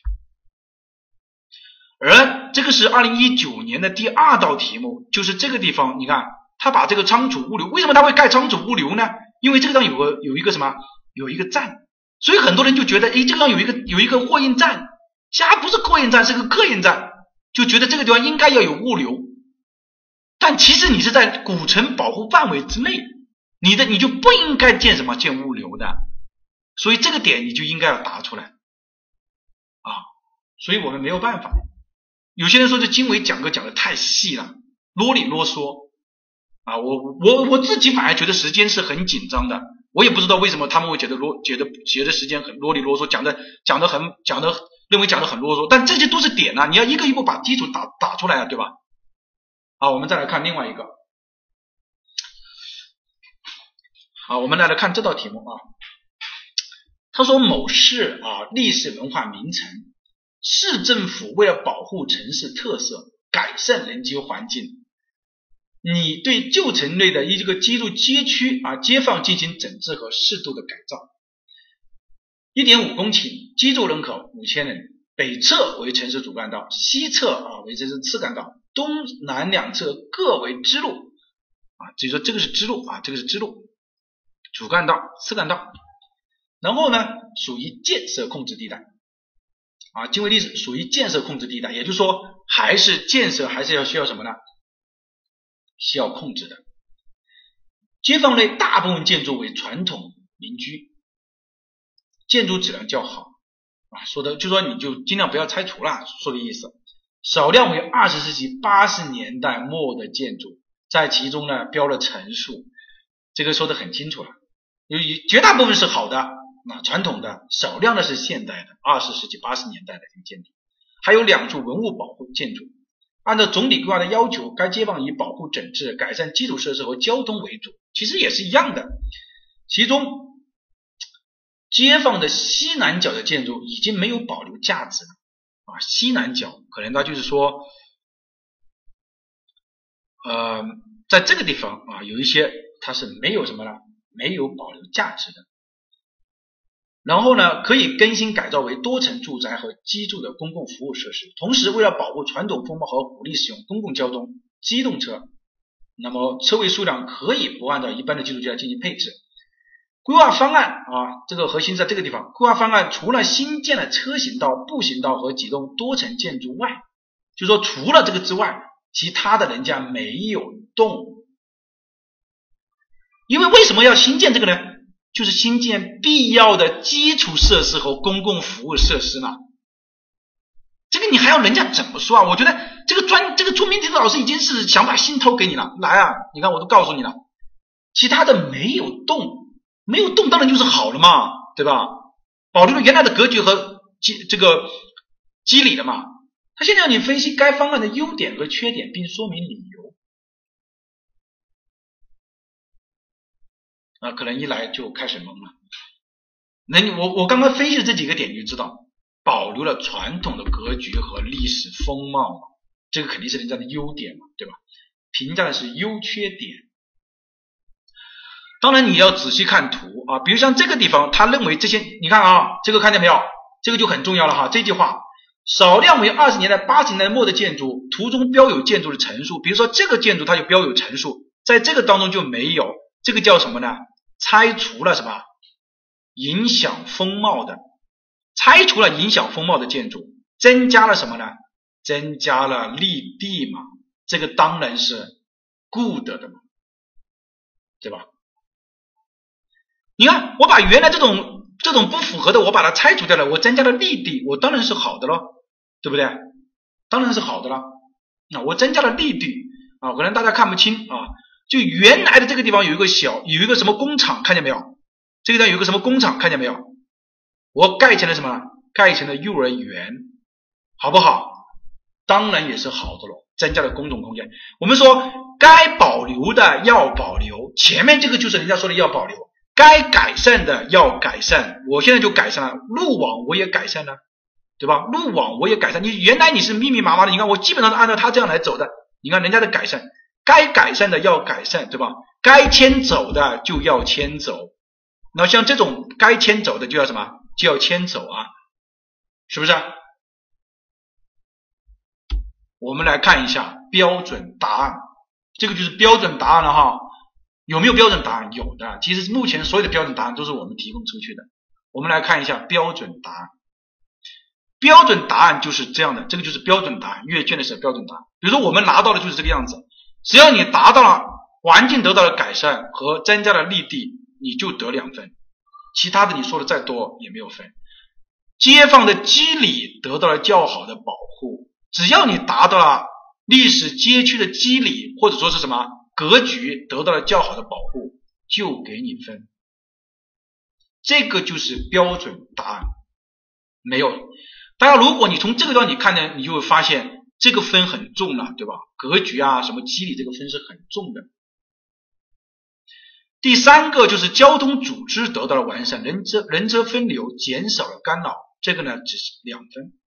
如果你迁走了工厂，你达到了增加幼儿园，你达到了增加了停车场，你达到了两分，就是前面我们我们刚我刚刚给大家剖析的，达到了就两分。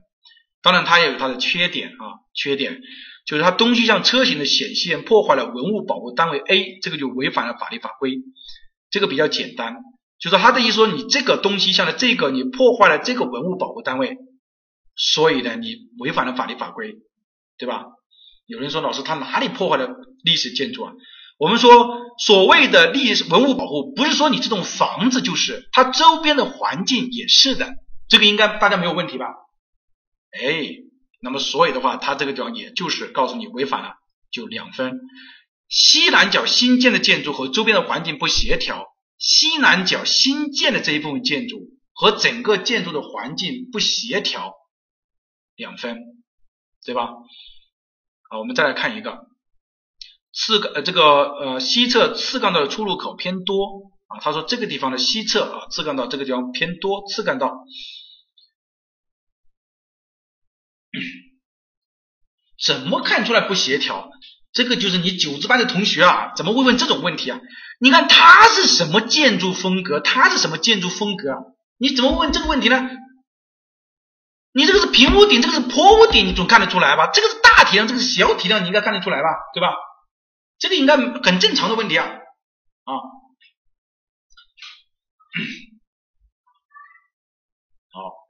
好啊，明白了是吧？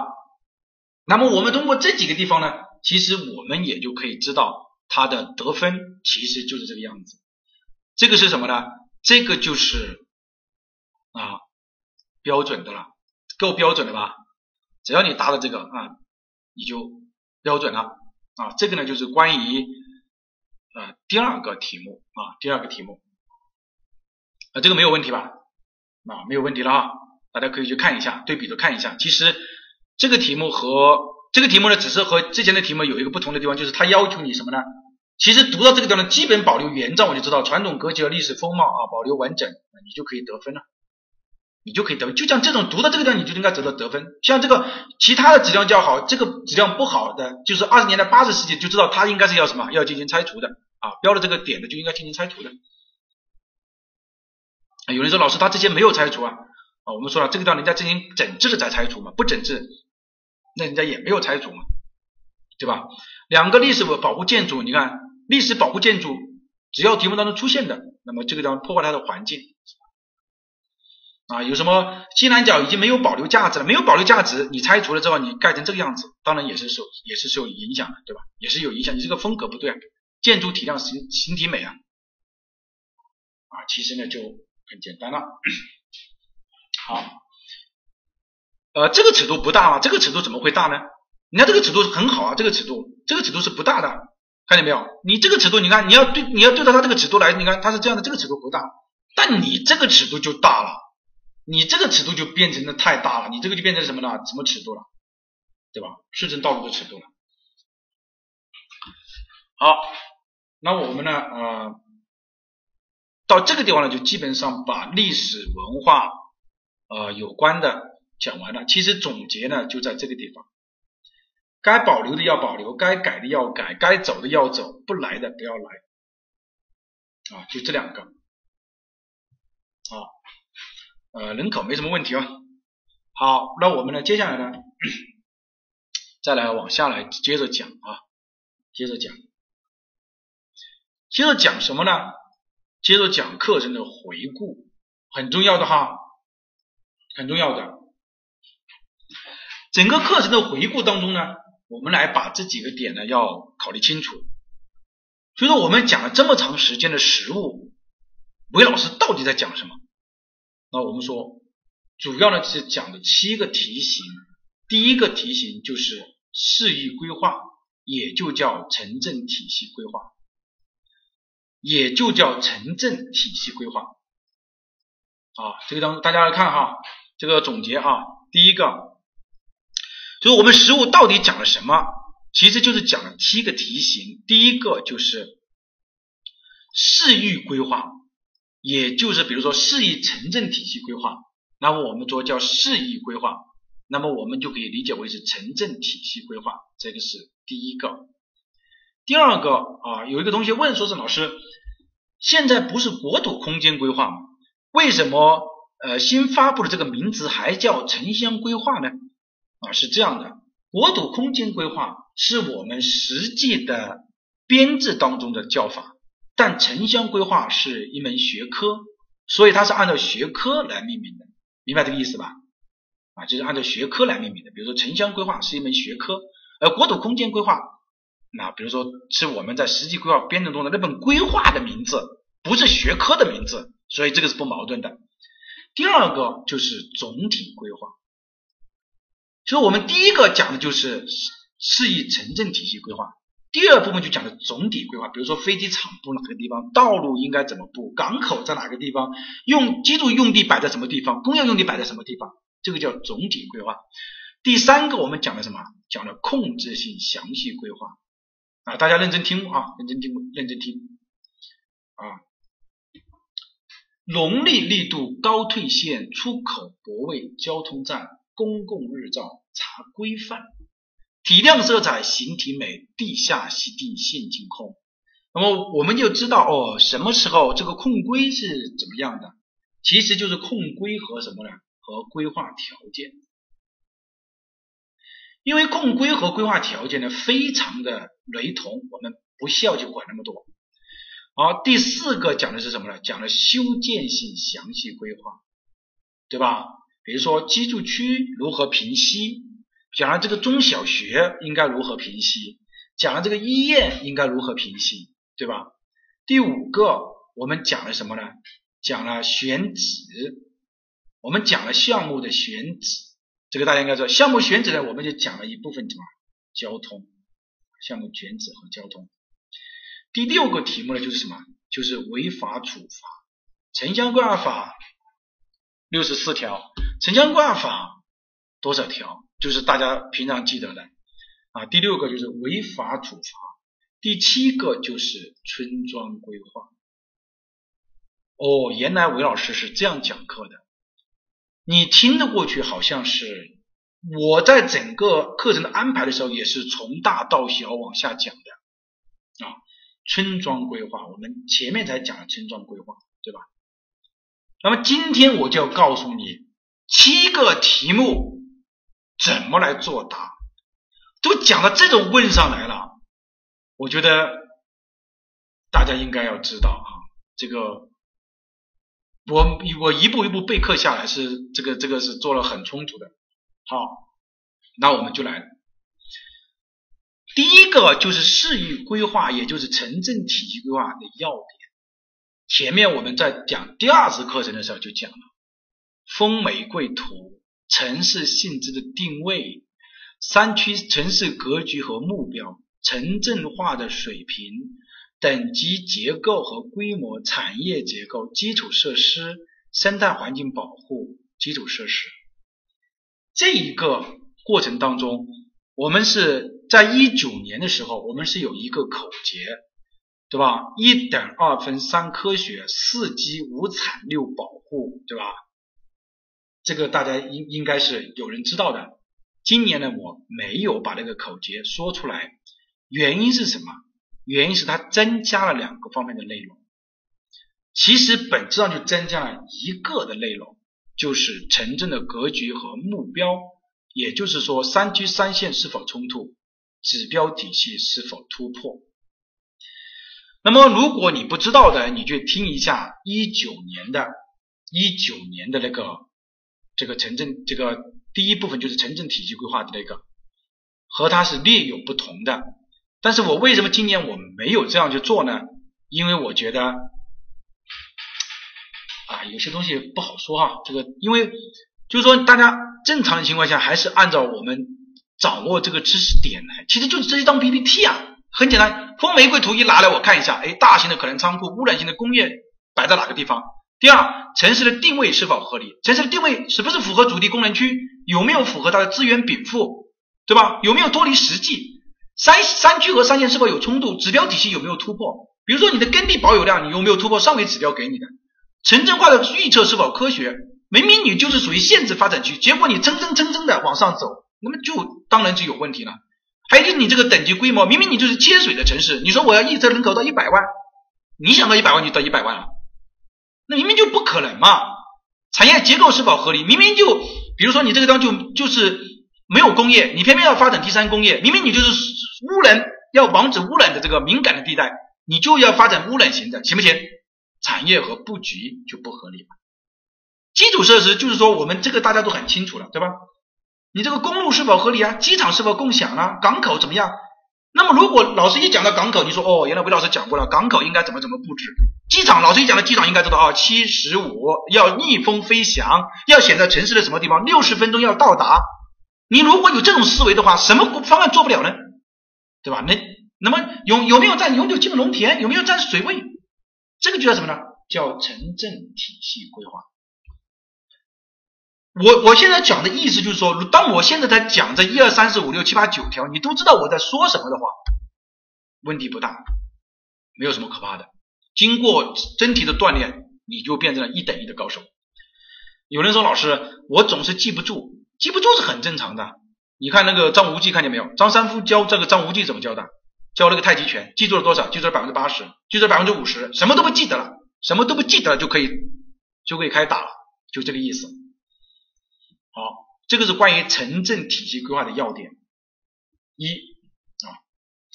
第二个，我们来看，就是关于总体规划要点啊，总体规划的要点。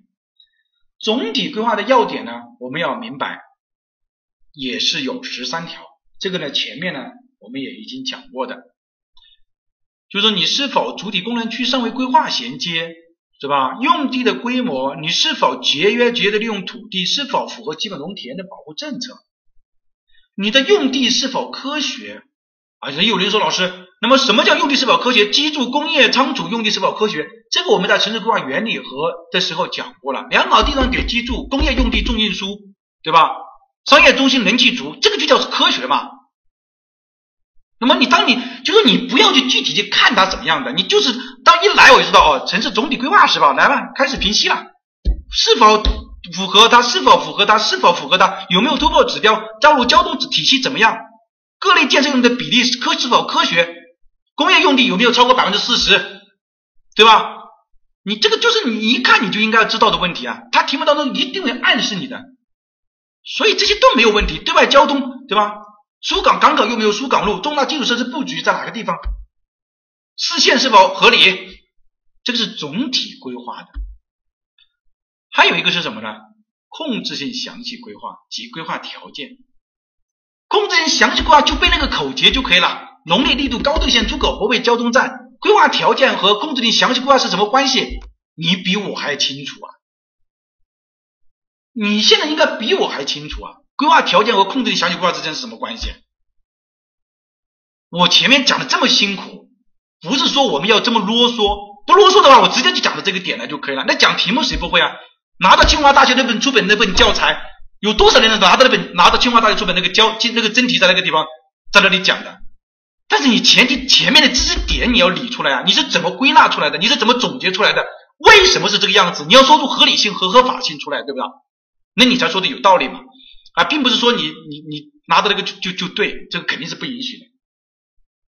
那么你就把它背就可以了，出规划条件你就背就可以了。老师已经讲了，规定性的指标、指导性的指标、依据条件三种情况就出来了。那么还有一个叫什么？违法处罚嘛。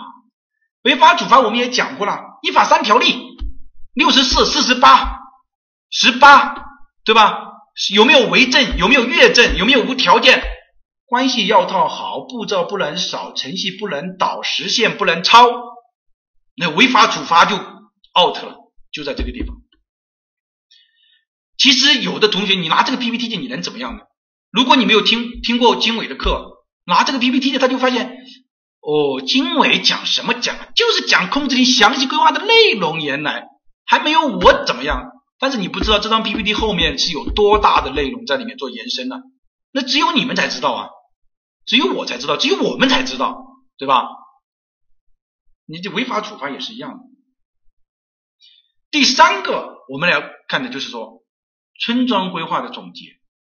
村庄规划的总结，前面我们已经讲了很多了，什么实用性村庄规划啊什么之类的。我们我们也知道，它就是城乡规划法的内容，第十八条的内容。为什么是呢？你知我知啊，我们两个是知道的。我们前面总结了那么多，就是为了告诉你，它就是十八条的内容啊，对吧？那就是把十八条搞定嘛。十八条搞定，再结合看一下什么呢？呃，建设目标啦，用补助名目有没有保护啦，人性有没有分离啦，就是搞这些内容嘛。什么文化设施、环境卫生有没有做好了？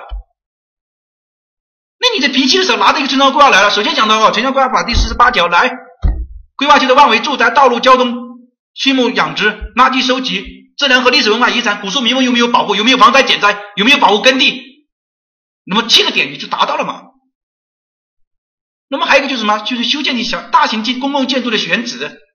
呃，我们也把这个 PPT 总结在这个地方。我就是说啊，前面我们讲的很细，但是最后提炼出来的点，一道题目就是一张 PPT。但这张 PPT 要如何用，那就是你的事情了。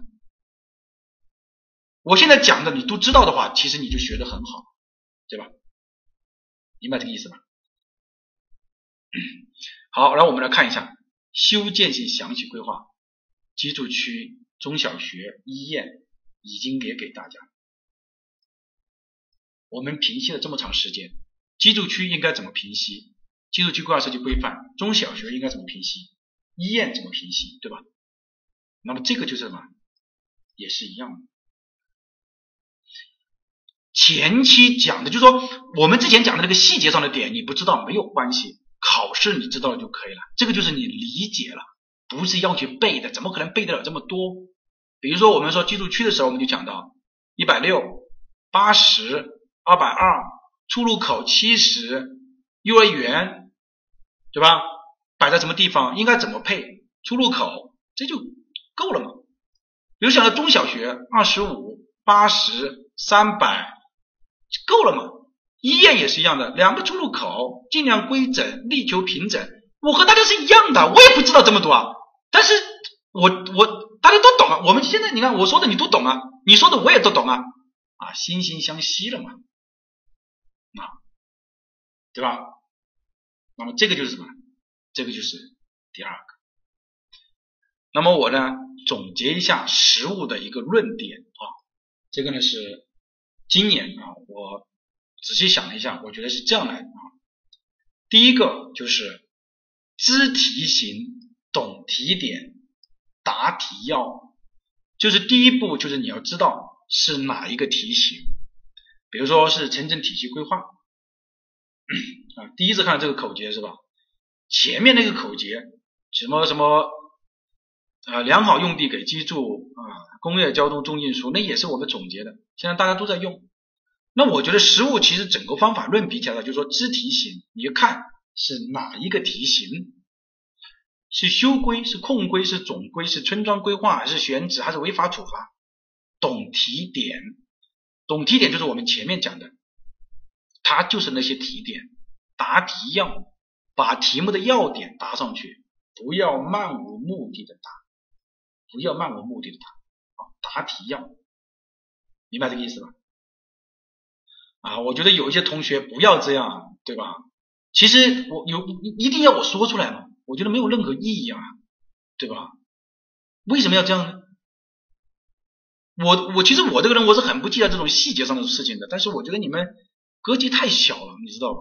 你说真的不要这种，你要考虑，你就算不尊重不尊重老师，你这么多同学在那，你为什么你觉得你好意思吗？你把别人当成傻子一样，对吧？这个世界上就没有傻子，大家都很聪明的，真心换真心，你明白这个意思吧？如果老师上课是忽悠大家，大家你以为不知道吗？没有必要你在那个地方，我觉得是这个意思。好，我们接下来往这个看啊。第二个就是看层次，这个很重要。看层次是什么意思呢？就是说每一种层次答每一个题型啊。这个二零零五二啊。从来就没见你说过一什么什么人，你不要我点你的名字，你自己看一下你什么，你你你把大家都当成什么了？这些，本来我是不想说的，每一次讲到重要的内容的时候，你就在那个地方讲这个讲这样讲那样，你你为什么要这样呢？最基本的大家相互尊重都都都都都做不到吗？况且我觉得这个这个很正常的事情，为要这种来说有什么意义呢？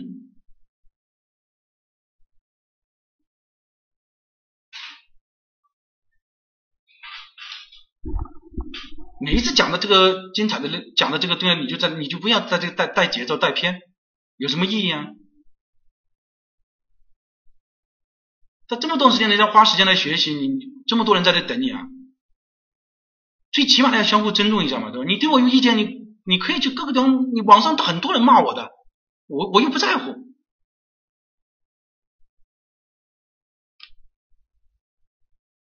不被人骂我，我就被人骂，我有我有什么关系呢？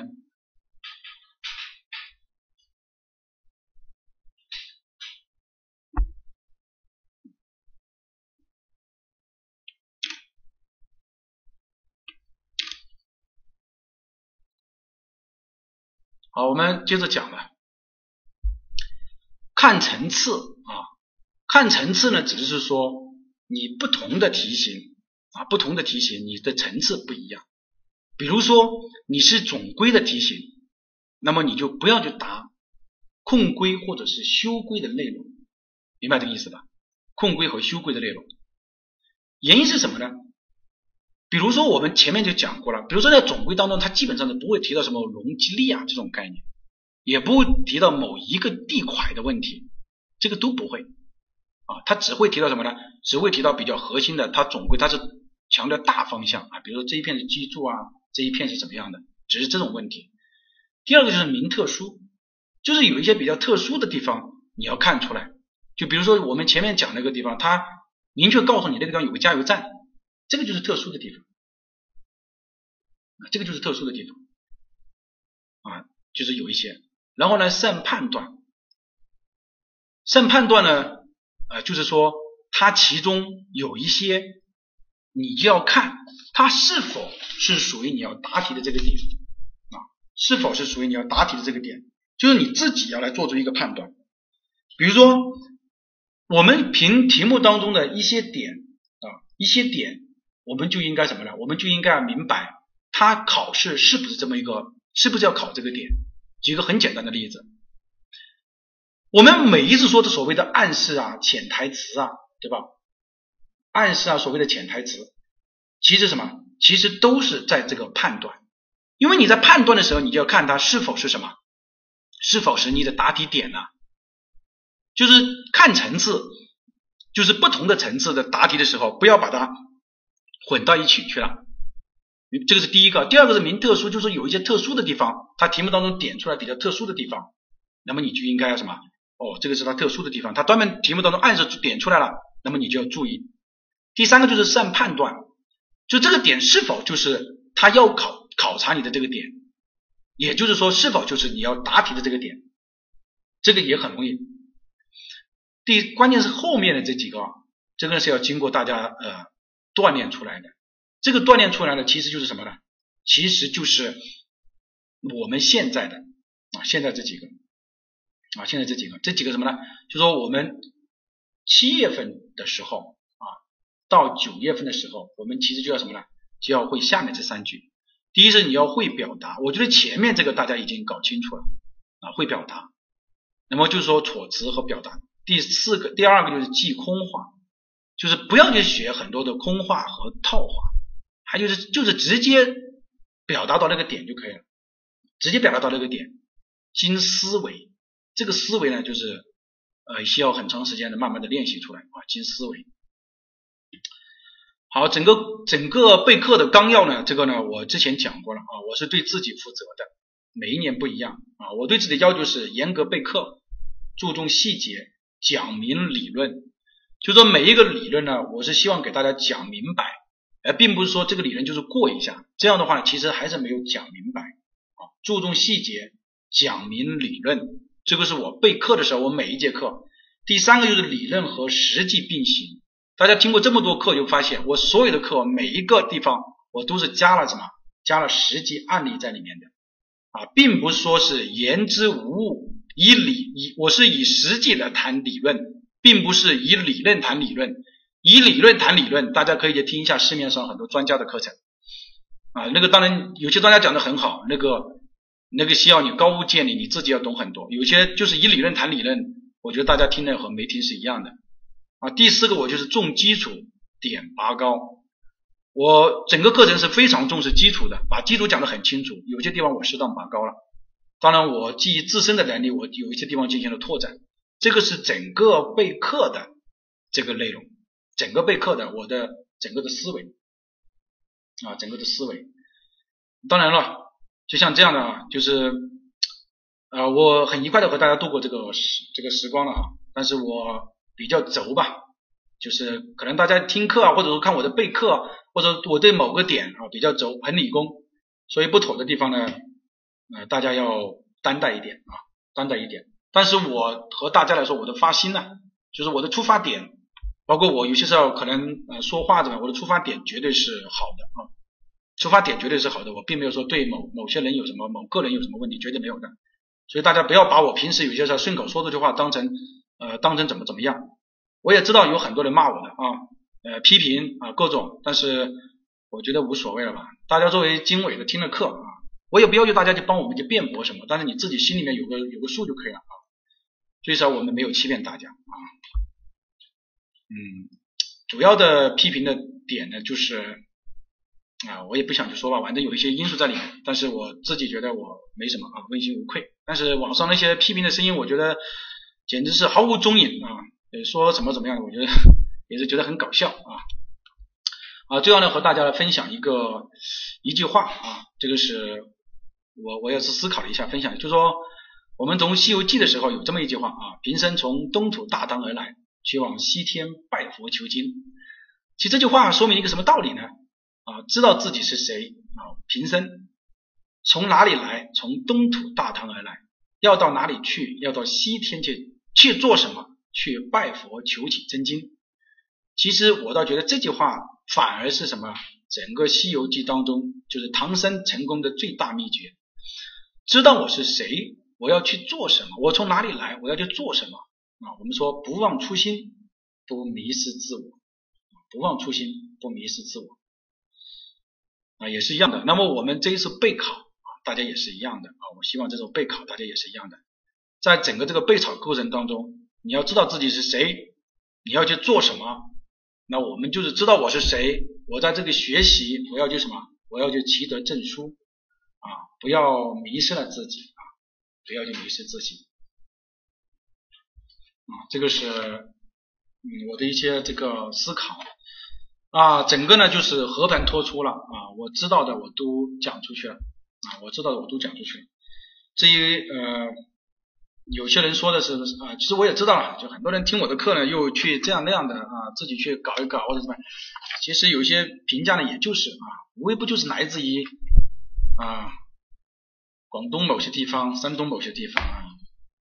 其实我我不在乎这种啊，所以。也就无所谓了啊，今天就到这个地方啊，谢谢大家，谢谢大家啊，谢谢大家。